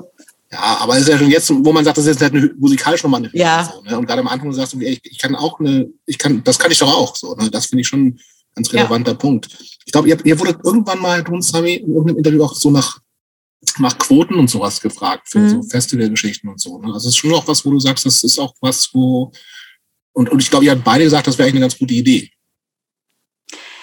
Ja, es ist, es ist, glaube ich, einfach um, man muss, glaube ich, doch ein bisschen mehr in den Vordergrund treten, um, um zu zeigen, dass es möglich ist, wie du gerade sagtest. Wir wissen irgendwie, dass man als Frau alles machen kann. Ähm, ich glaube aber leider, es gibt ganz viele Frauen, die das nicht wissen oder Mädchen, nennen wir es mhm. mal so, oder von mir ist auch Frauen. Und das ist dann, glaube ich, ganz wichtig, dass das einfach gezeigt wird oder dadurch halt, ähm, ja, schon gezeigt wird, ja. Ähm, ich hätte noch mal eine Frage, falls wir jetzt nicht bei dem Thema bleiben wollen. Ich hätte noch mal eine Frage zu dieser, zu diesem, zu gemeinsam älter werden, gemeinsam quasi wie, ein, wie eine Familie eine Band über all diese Jahre wachsen mhm. lassen. Mhm. Ähm, da gibt es ja häufig äh, so eine Tendenz, dass diese Freundschaften, die ursprünglich bestanden, sich irgendwann umwandeln in, in wie so eine Art Business Relationship. Mhm. Dass man sich eigentlich nicht mehr so richtig grün ist, weil man gedanklich eigentlich in andere Richtungen gegangen ist, aber dass man praktisch zusammenkommt, weil man macht jetzt quasi gemeinsam den Job, wie das ja auch mhm. in Beziehungen sein kann oder in allgemeinen Freundschaften, mhm. dass, dass sich das Verhältnis zueinander verändert über viele mhm. Jahre wenn ich dich richtig verstanden habe, hat sich da von diesem Freundschaftsgefühl, ne, auch so diese Themen Familie ist ja auch ein ganz ja. großes Thema, was eure Texte so durchzieht. Wenn ich dich richtig verstanden habe, hat sich da wenig verändert. So, ja. Ne? Ähm, kannst du erklären, wie das, wie ihr das geschafft habt? So, also so eng zu bleiben, so respektvoll, so Freundschaft, diese Freundschaft ähm, zu erhalten, ohne dass der eine dem anderen irgendwie eigentlich total annervt und man die Dinge einfach so macht, weil man gut miteinander fun funktioniert. Aber man darüber hinaus eigentlich wenig, nur noch wenig Anknüpfungspunkte hat? Ähm, ja, ich glaube, das bezieht sich wieder auf jede Beziehung, die man hat. Und das mag bescheuert klingen, aber reden ist das A und O. Und das haben wir natürlich in der Band auch. Und es gibt natürlich mal Phasen, wo egal wer irgendwie genervt ist, angepisst ist von, von dem Rest der Band und oder irgendwer irgendwas gemacht hat, was einen von mir aus verletzt hat. Und bei uns ist es aber dann so, ähm, dann wird sich zusammengesetzt und dann wird halt geredet und dann fließen auch echt mal Tränen bei allen anderen, dann wird auch mal geschrien. Ähm, danach wird sich aber auch wieder geküsst und ich glaube, das ist wichtig. Also wir haben halt auch echt mal so, also es ist, es gibt auch mal wirklich reinigende Streits bei uns, aber das ist halt, glaube ich, das Wichtige, dass sie reinigend sind und mhm. ähm, und auch und immer. Gab es schon so Punkte, wo ihr, wo so, wo es eigentlich nicht so richtig vor so einem oder nach einem Streit klar war, hält das die Band aus oder war das, stand das nie zur Debatte? Nee. Nee, das gab es eigentlich, äh, hält das die Band aus nicht. Nee, ich glaube, äh, wir als Band sind dann auch, also das gab es so noch nicht, aber ich würde auch sagen, dadurch, dass das Freundschaftliche dann doch so da ist, ich habe da eben drüber nachgedacht, als, als du eingeleitet hast oder als du die Einleitung sprachst, von wegen Freundschaft und ähm, dass es bei manchen nicht so funktioniert und woran es bei uns liegt und ja auch am Reden, aber während du das sprachst, dachte ich auch, es liegt bei uns auch ganz oft daran, weil natürlich habe ich den Gedanken auch oder frage mich das auch oft, aber wenn wir dann mal wieder zusammentreffen, also die Band, und ich manchmal da so sitze und uns nur oder so oder auch die Jungs nur so fünf Minuten oder so beobachte, ähm, dann weiß ich warum. Das ist das, ich kenne das, ich glaube, das, das ist einfach, ich glaube, so bescheuert, das, ist, schön, das ja. ist einfach ja. Freundschaft. Ich glaube, das ja. ist manchmal findet man sich, ähm, und man hasst sich auch, aber es gibt so diese Momente, wo man einfach denkt, so, ja, ich weiß warum, ne, so, ähm, und da hatten wir vielleicht auch nur Glück. Irgendwie. Was nervt denn eigentlich die anderen aus der Band an dir am meisten? ähm, Jetzt bin ich mal gespannt. Ich glaube, dass ich sehr schnell immer erstmal schieße, wenn man mir was sagt. Also wenn man, wenn man, ich, äh, ich gehe sehr schnell in Verteidigung. Also ich lasse nichts an mich ran. Also ich bin erstmal dagegen. Ähm, bin aber nach zehn Minuten dann auch, äh, dann denke ich nach und, und kann dann auch einsehen. Also das habe ich auch. Und ich glaube, das ist ganz okay. Also ich bin erstmal erstmal gegen alles immer. Also Das ist ja. gar nicht so hippie-punk-mäßig. nee, auch, ich kann auch anders. Also ich habe auch ganz schön viel Hass in mir. Also das soll jetzt hier nicht falsch rüberkommen. Also ich habe auch die andere Seite. nee, nee, also das, äh, nee, nee, da geht schon beides. Also das, äh, das muss ich mal klarstellen. Ähm, kennt, kennt, ihr, kennt ihr eigentlich diesen Metallica-Film, äh, wo es um deren Bandtherapie geht und ja. die Streitigkeiten? Ich habe ihn noch nicht gesehen, aber. Ich, ich habe ihn ehrlich gesagt, aber auch. Absolut großartig, finde ich den. Ja, ich, ich habe mich noch nie getraut, weil ich, wie gesagt, bin ja so Metallica-Kind und war ja auch mein erstes Konzert und so. Und ich hatte ein bisschen Angst und ich habe schon viel drüber gehört, aber ich habe mich bisher noch nicht getraut, weil manchmal will man nicht sehen, was man schon weiß muss man so zu beschreiben. Dann will ich dann nichts verspoilern, aber das finde ich schon nee, faszinierend. Also bin ich schon faszinierend von von welcher von welchen Abgründen ähm, die wieder zusammengefunden haben, ist schon faszinierend. Ähm, aber ist ja gut, dass also es bei euch anders ist, ne? Ja. ja aber gibt ja genug Bands, die noch funktioniert funktionieren, obwohl die sich eigentlich gar nichts mehr zu sagen haben, so ne? Ja, aber also ich glaube dann ist es aber auch wirklich dieses, wir machen das jetzt beruflich. Ich meine, wie viele Leute gehen zur Arbeit und finden ihre Kollegen scheiße? Das ist nicht geil, aber das gibt es ja leider ja. auch. Ähm, ich glaube, dann ist es wirklich so eine Sache, es ist jetzt hier mein Job, ich mache das, aber mehr will ich damit auch nichts zu tun haben. Aber gut. Ich bin schon was im letzten Block, Christopher. Ja, so fast. Ähm, ich habe mir noch die Frage gestellt, ähm,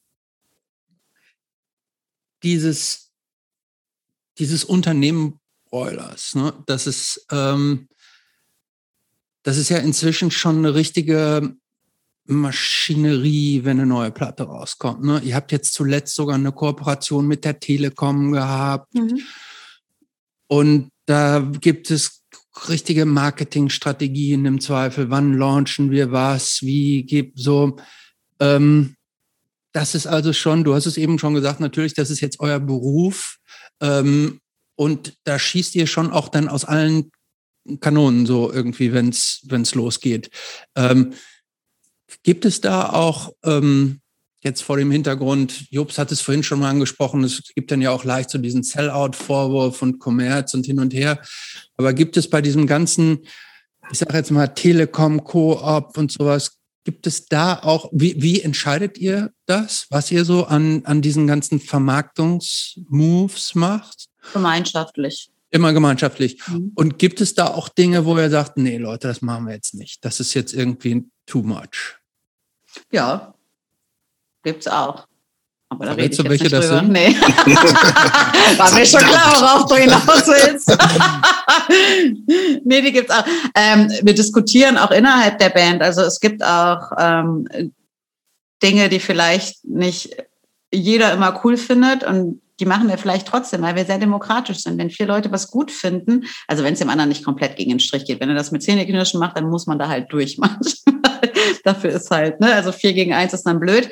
Ähm, aber wir diskutieren das alles aus. Also es ist schon so, dass jeder auch seine Bedenken aussprechen soll und ähm, da wird dann auch viel diskutiert, aber das ist halt, glaube ich, auch ganz wichtig, dass man auch Ängste oder auch Sorgen ausspricht, warum man manche Dinge vielleicht nicht will, äh, aber auch dafür ist. Also wir machen dann echt immer Pro- und Kontralisten und ähm, ja, das ist eigentlich schon wichtig. Nee. Mal eine ganz andere Frage. Ja. Ähm, ich hab, du hattest 2008 einen Fahrradunfall. Mhm. Einer, der zumindest auch dazu geführt hat, dass du ähm, länger nicht spielen konntest mhm. oder zumindest teilweise nicht mehr mitspielen konntest. Richtig. Und das klang, und ich würde gerne wissen, ich glaube, es war so was relativ harmloses, irgendwo in, der, in der Schiene hängen geblieben oder so. Ja. Ne? Also man sich kann so was Lapidares irgendwie so. Mhm. Aber ich habe so ein bisschen das Gefühl, weil ich habe irgendwie ein, so ein Interview irgendwo gesehen, wo du sagst, seitdem fällt es mir echt schwer, mich aufs Fahrrad zu setzen. Also ist das so? Ist das tatsächlich nee. so was? Okay. Das kam irgendwie so rüber. Du sagst, naja, inzwischen war ich aber lieber Auto oder war das ja mehr so ein Scherz? Oh, ganz im Gegenteil. Nee, nee, ich fahre nee, ich fahr sehr gerne Fahrrad. Ich habe auch gar kein Auto, ich fahre nur Fahrrad und. Okay. Was bedeutet Fahrradfahren für dich? Finde ich super. Ich mag es gerne, wenn man spontan ist. Ich muss nicht irgendwie auf die Bahn warten, ich kann mich draufsetzen, ich kann losfahren. Um, Gerade in der Stadt bin ich viel schneller, als würde ich ein Auto nutzen, weil. Was fährst du denn für ein Fahrrad? Wollte ich auch gerade fragen. Bist du der, bist du der Typ so äh, Gravelbike oder äh, Rennrad oder Hollandrad? Altes Damenrad. Es ist eher, also ich, ich muss ganz ehrlich gestehen, ähm, ich lasse mein Fahrrad auch gerne vor der Tür stehen, weil ich mag es halt auch nicht aus dem Keller zu holen, weil wenn ich halt fahren möchte, möchte ich halt spontan sein und losfahren. Und ähm, da hier schon so manche Fahrräder abhanden gekommen sind, ähm, kaufe ich immer ganz günstige auf einer Plattform im Internet, wo man gebrauchte Dinge kaufen kann. Da kaufe ich dann immer einfache gebrauchte Fahrräder und das sind dann immer so meine Herr Damenrahmen oder Herrenrahmen? Damen, es geht so Richtung Holland ganz gerne dann, okay. ne? So einfach. Das ist, ich bin dann so der gemütliche Fahrer, aber auch äh, schon so, also das zum Einkaufen okay. und so. Gibt es eigentlich irgend, außer dem Fahrradfahren, gibt es irgendeinen Sport, den du gerne machst? Ich mache morgens äh, gerne Yoga und Pilates, so ein bisschen in die Richtung eigentlich. Ah. So, das mache ich ganz gerne. Schon lange? Ja, mittlerweile schon so zwei, drei Jahre. Also ob es jetzt lang ist oder nicht lang ist. Das ist also ich habe Yoga schon immer mal ausprobiert früher, aber seit dieser Zeit eigentlich regelmäßig. Ja. Inwieweit ist praktisch sowas wie Fitness und Optik für euch wichtig? Also spielt da auch so ein bisschen die Rolle, dass ihr sagt, war ich, ich will auch gut aussehen? Äh, Fitness spielt eine Rolle, aber für mich nicht unbedingt aufgrund des Aussehens, sondern um wirklich fit zu sein, weil wenn ich weiß, dass ich im Sommer irgendwie anderthalb Stunden über eine Bühne laufe und ich rauche halt, äh, muss ich schon ein bisschen fit sein. Nee, das ist schon nicht unanstrengend. Also, wie gesagt, ich mache zwar etwas Sport, aber ich bin jetzt nicht der Ausdauer- oder ähm, Konditionssportbetreiber. Von daher brauche ich schon ein bisschen Kondition für die Bühne und ähm, das ist mir dann schon wichtig, weil oder halt auch wirklich den Bass um die Schultern zu haben. Das mag auch bescheuert klingen, aber auch mit dem Schlüsselbeinbruch gerade ähm, muss ich da halt ein bisschen was tun, um nicht ständig irgendwie Probleme in meinem Nacken zu bekommen oder mit den Schultern. Du also hast gerade, an, hast gerade gesagt, anderthalb Stunden über eine Bühne rennen. Gibt es eigentlich irgendeine Bühne, auf die du dich jetzt so besonders freust, wo du sagst, da spiele ich besonders gerne? Nee. Weil da, da, da sitzt es immer, da kommen wir so jetzt außerhalb von Düsseldorf. Nee, sowas gibt's, nee, sowas, also es wüsste ich jetzt nicht, dass man, dass wir sagen, boah, da funktioniert immer alles. Also es, es, es gibt vielleicht bestimmte oder Städte? Städte. Ich würde sagen, sonst war es immer das Coney Island, früher Leipzig, wo man sich drauf gefreut hat, weil man, das war so ein bisschen wie nach Hause kommen. Ähm, aber ansonsten kann es in jedem Club, auf jedem, auf jeder Bühne gut und schlecht. Bist du eher, bist du eher so der Clubmensch oder eher die, die, ja? Beides. Oh, beides? Beides, beides, ja. Ich mag okay. beides gerne, ja. Gibt es irgendwelche Hobbys oder Leidenschaften, die man von dir überhaupt nicht erwartet? Und kannst du irgendwas besonders toll? Macht dir irgendwas besonders viel Spaß? Briefmarken sammeln? Ich male gerne. So, was so mit Wasserfarben oder richtig mit Öl, Acryl auf Leinwand? Acryl, Acryl auf Leinwand.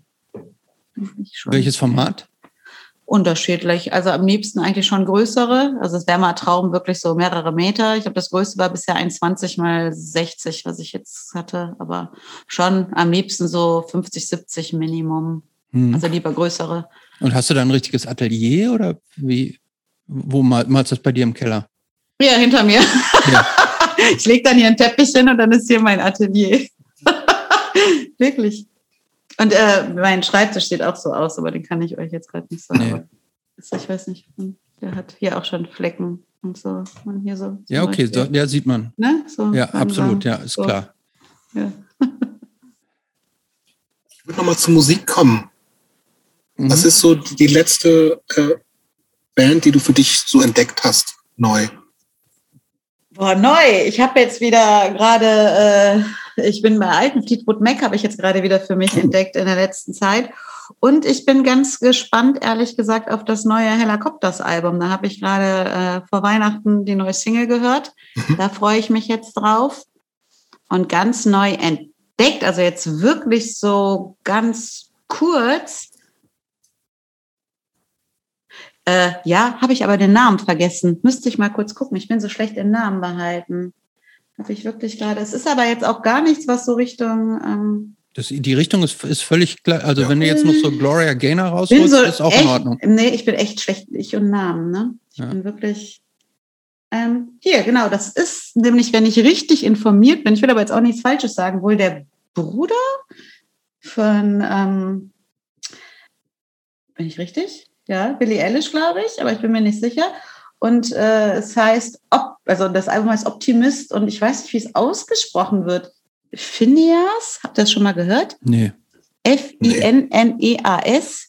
Hm, noch nie gehört, aber der Bruder hat ja, der Bruder. Der macht viel. Der macht, der produziert der nämlich auch. Genau, und das ist jetzt sein Solo-Projekt. Genau, und das ist jetzt sein Solo-Projekt wohl. Aber wie gesagt, ich bin mit Namen und so immer sehr. Und das habe ich jetzt gerade irgendwie vor einer Woche erst, also so ein bisschen rum geguckt habe. Das, das fand ich, aber ich bin auch noch nicht so, also ich, ich habe es erst zweimal durchgehört, ich muss mich da auch noch so ein bisschen, aber das ist jetzt zum Beispiel, wo ich dachte, das habe ich gerade zuletzt. Äh aber ich finde ja Fleetwood Mac spannend. Jobs, bist du eigentlich Fleetwood Mac? Ach, die Hits finde ich super. Aber ich bin auch nicht firm. So. Die Hits, die es hm. so gibt. Ja. So, also ich finde schon. Das, ich glaube, so das Go-To-Album ist Tusk, oder? Man kann, also es ist, ich, ich fand, also als ich mich letztens wieder mit beschäftigt habe, man, oder ich war überrascht dann doch, wie viele gute Lieder es sind. Also ich dachte auch so, man kennt so die Hits, aber oder allein, wie gut die Musik dann doch ist. Deswegen war ich wieder sehr äh, positiv überrascht und hatte mich gefreut, die mal wieder entdeckt zu haben. Aber das habe ich oft mit, mit Musik. Also ich mache, ich gehe sehr gerne dann wirklich Sachen durch und denke mal wieder, boah, krass, habe bisher irgendwie immer nur ein Album von denen gehört und mich nur mit denen beschäftigt. Und ähm, man sollte vielleicht auch mal andere Sachen hören, also viele bekannte Sachen auch. Aber das äh, mache ich in letzter Zeit eigentlich ganz gerne so. Das heißt, so Sachen hörst, nacharbeiten. Ja, machen wir dauernd. Äh, das heißt, du hörst auch selber noch richtig Musik. Ja. Das ist jetzt nicht so, also weil wir hören das oft auch dann, dass die Leute sagen, ah, pf, Musik ist, meine, ist mein Job. So, außerhalb dessen brauche ich einen freien Kopf, will ich, will ich das gar nicht haben. Irgendwie ich gar keine Musik haben, um mich nee. da so nicht zu voll zu müllen. Nee, ich muss sagen, ich, äh, das habe ich eher, dass es mir manchmal schwerfällt, mich mit, mit neuer Musik zu beschäftigen, wo Sami zum Beispiel genau das Gegenteil ist. Er braucht immer neuen Input, irgendwie neue Musik und Andi und so auch. das fällt mir manchmal eher schwerer. Dann höre ich halt lieber gerne alte oder halt Sachen, die ich schon kenne. Das meine ich Mhm. mit alte Musik. Ähm, auf neue Musik muss ich mich immer so ein bisschen, da muss ich mich auch immer so ein bisschen nochmal drauf einlassen. Aber ich bin auch jemand, ich höre auch gerne Radio, auch wenn viele Leute das echt grauenvoll finden und verpönen, ähm, höre ich doch ganz gerne Radio mal. Und Inforadio dann aber, oder? auch unter anderem, aber auch, es gibt ja auch ein paar Rocksender. Ja. So, da höre ich dann doch auch mal ganz gerne rein. Also Ähm, deswegen, ich habe immer Musik im Hintergrund laufen, das meine ich. Ich muss nicht immer mich jetzt, das mache ich an, aber ich habe eigentlich immer schon. Wie können wir uns eigentlich bei so, einem- so einem ganz normalen Tagesablauf bei dir vorstellen? Also, wenn ihr auf Tour seid, ist klar, aber so, Mhm. wenn ihr nicht auf Tour seid, wie, wie, Crazy. wie crazy ist denn das so ein, eigentlich so ein Tagesablauf von so einem Berufsmusiker, Rockstar wie dir? Ähm, ich bin nämlich eine ganz schlimme Frühaufsteherin. Wie früh ist Was heißt das, ja? Äh, also, ich sag mal so, halb fünf ist schon okay, ne? Boah, echt?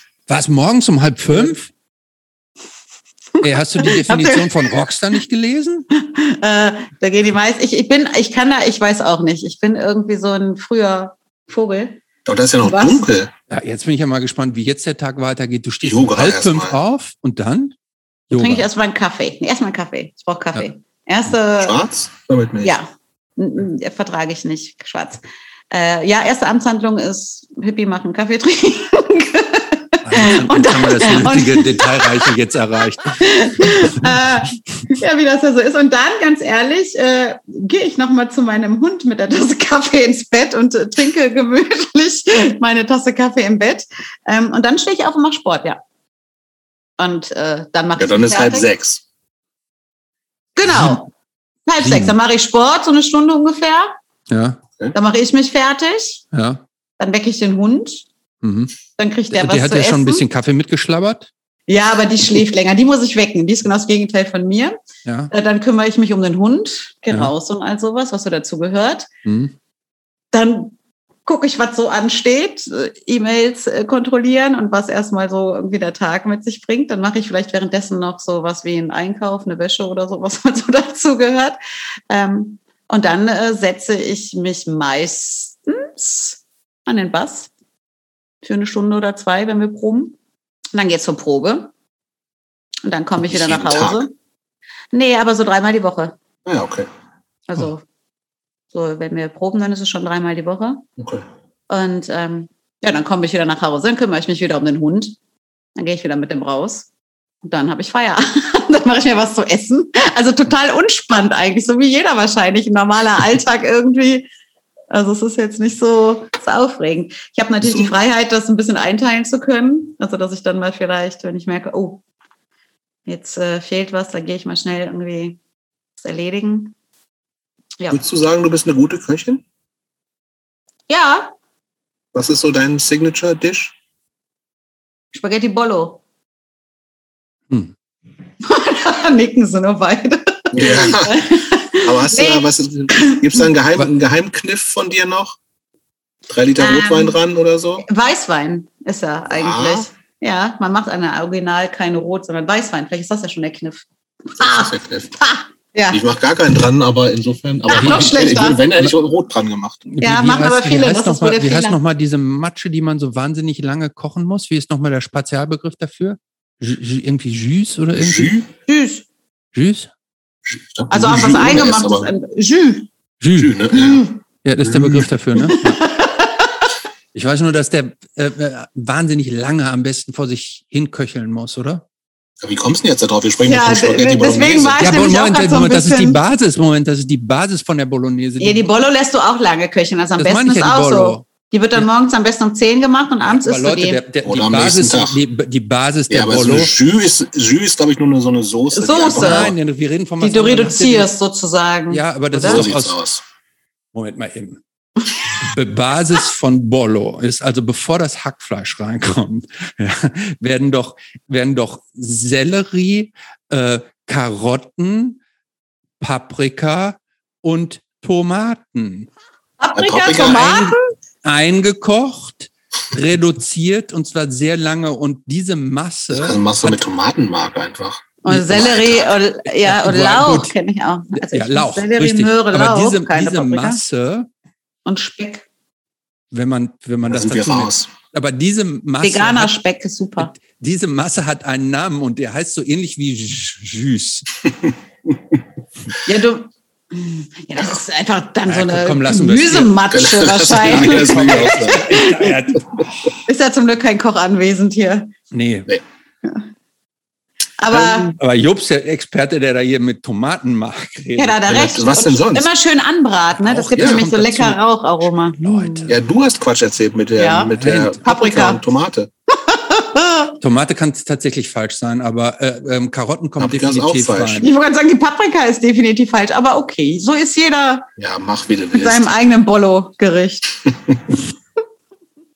Aber so für, für, bist, bist du für, du isst Fleisch, ne? Ja, ich versuche zwar äh, wirklich wenig zu essen und auch dann zu versuchen, wirklich äh, Gutes zu essen, aber ich esse Fleisch, ja. Aber hast du, hast eben schon gesagt, was veganer Speck ist cool. Also du bist schon so offen, was so Ja, ja, Ersatzprodukte und so angeht. Ja, ja. Bei Hackfleisch gibt's doch mega gutes Zeug. Ja, mache ich auch. Also ich mache auch eine, eine Veggie-Bollo, aber ich mache halt auch mal gerne mit. Das ist jetzt nicht so. Mhm. Also das, aber ich, doch, doch, das ja. Aber ich vertrage auch nicht so gut Soja. Ich bin so ein bisschen Lebensmittelallergiker, deswegen. So, ich kann es jetzt übrigens aufklären. Das, was ich Was du nach, im fälschlich- Internet nach. ja, was im das, Internet was ich, steht, das, stimmt. Nein, nein, nein, nein, das, was ich fälschlich als bezeichnet habe, der, die richtige Bezeichnung ist ähm, sehr weit davon entfernt, aber sie heißt, sie heißt Sofrito. Diese, diese Matschepampe, die man so lange einkochen gehört. muss, Okay. heißt Sofrito. Und was ist da drin? gehört. Komm. Also in der Das klassischen ähm, ist, sind äh, Zwiebeln, Möhren und Staudensellerie. Sellerie, sag ich ja. Keine Paprika. Oh, äh, und, ah, und den Su ah, Moment. Es, es gibt das Sugo. Sofrito und den Sugo. Das wird nämlich getrennt voneinander gemacht. Erst Sofrito Ah, Okay. mit Olivenöl, Zwiebeln, Möhren, Staudensellerie. Ja. Und danach gibt es den Sugo. Da kommt dann das Hackfleisch rein, Tomatenmark. Weißwein, Milch, Tomatenmark, Knoblauchzehen und Von Milch wusste ich übrigens auch nichts. Nee, ich auch nicht. Ja. Milch finde das ich auch wusste ich. interessant. Das ist auch wichtig, aber ja, aber ich äh, vertrage keine Milch. Bei mir ist Ja, Milch nimmst du. Sojamilch. Nein, Soja, Hafer, nimmst du Hafermilch. Hafer. Nimmst du, nimmst du Mhm. Hafer. Hafer. Aber das mit, das mit Hafermilch mache ich mal und Weißwein finde ich auch interessant. ja. Ja. das darfst du ja nicht benutzen. Jo, Das verkocht doch. hä? Ja, klar. Ja, Kochen mit Alkohol ist Edgebreak. Überhaupt nicht. Kochen wir Nee, das- ist total in Ordnung. das verkocht eigentlich wirklich. Ja. Ich weiß, aber ich hätte jetzt nicht gedacht, dass, dass das bei dem Dogmatiker Jobs Eggert so durchgeht. Jetzt immer oder nur jetzt im Januar? Nein, Nee, ich, immer bin, for ich life. bin natürlich straight edge schon, schon Okay. immer. Und, aber ich kochen gerne. Also auch in so einem, wie gesagt, und selbst wenn, dann macht es ja auch ein bisschen mehr Spaß. Du meinst, es macht Ja, mehr Spaß, wenn ein Schuss Alkohol drin ist? Natürlich. Man kann Ja, immer sagen, hast du verkocht verkocht, das kann ich doch wirklich. sagen. Ei, ei, ei, ähm, ja, Aber lass, lassen wir das. Ich würde fast zum Ende kommen. ja, so können wir. Ich habe ja, Ja, noch eine Frage, jetzt, ne? So Düsseldorf-mäßig, weil wir haben schon ein bisschen über Düsseldorf gesprochen. Ja. vorhin. Ist ja Gerne. Herkunft und Heimat. Ja, auf was? Heimat ist ein belasteter Begriff, ne? Hm. Aber ist dir das wichtig? Ist das was, was du Boah. bewusst, lebst du gern? Also kannst du dir auch Ich woanders mag, vorstellen zu leben? nee, ich mag Düsseldorf und ich lebe gerne hier, aber das äh, ist, glaube ich, bei mir so eine Gewohnheitssache und nicht, weil es so geil ist hier. Also ich, es ist auch geil hier, aber jetzt, ne, ihr versteht schon, was ich meine. Jetzt nicht gesagt, boah, es ist hier meine Heimat. Ähm, ich, ich mag Düsseldorf. Ich habe meine Freunde hier, meine Familie ist größtenteils hier. Ähm, ich könnte mir auch vorstellen, irgendwann mal woanders zu leben. Das war jetzt gerade ein bisschen überspitzt, äh, schnell reagiert. Irgendwo, wo es warm ist, im Süden. Gibt es da so einen Sehnsuchtsort, wo du sagst, da fühle ich mich wohl? am Meer. Bei wo denn jetzt? Nee, Jetzt hab ich nicht. Wir jetzt ja Nee, deswegen sage ich, Insel nee. oder im, irgendwie Nee, habe ich nicht. Nee, nee, nee. Nee, das ist, Barcelona. Ich habe da wirklich nichts Konkretes, kein, kein Traumziel. Ich, ich würde gerne irgendwann wirklich mal am Meer leben. Ich fand auch Holland am Meer total spannend, nur da ist es mir, glaube ich, ein bisschen zu kalt. Ja, Ähm. Nee, da bin ich wirklich, da, nee, da bin ich offen. wenn, man, wenn man dir einen richtig schönen Abend machen will, was muss man dann machen? Hm, mich gut unterhalten. ich mag äh, schöne Gespräche. Äh, einen leckeren Wein, finde ich schön, leckeren Rotwein, finde ich toll. Und einfach, ähm, ich glaube, einen schönen Spaziergang im Sommer durch die Stadt gehen, finde ich schön. Mhm. Finde ich toll. Ich glaube, damit tut man mir was Gutes, ja. Finde ich schön, sowas. Das Leben einfach genießen. Das ist überschaubar. Das ja, ist ich mag, glaube ich, ja, ja, klar. Also ich bin da ganz, äh, ich noch was Leckeres kochen. Ich esse auch gerne. Gute Bollo. ja, zum Beispiel. Ja. Ähm, Letzte Frage, Ines. Mhm. Und zwar ist eine Standardfrage bei uns. Ähm, was würde die 15-jährige Ines, hat frisch bei den Broilers angefangen, von der Ines heute denken? Von der Ines heute denken? Ich dachte, du sagst, äh, der Ines heute sagen. Mhm. Ähm, was würde ich von der denken? Krass. Ich habe mir dein Leben anders vorgestellt, aber alles richtig gemacht. Gutes Abschlusswort. Ja, es wundert aber auch nicht. Ne? Danke, Ines. Vielen Dank. Ich habe euch zu danken. Danke. Cool.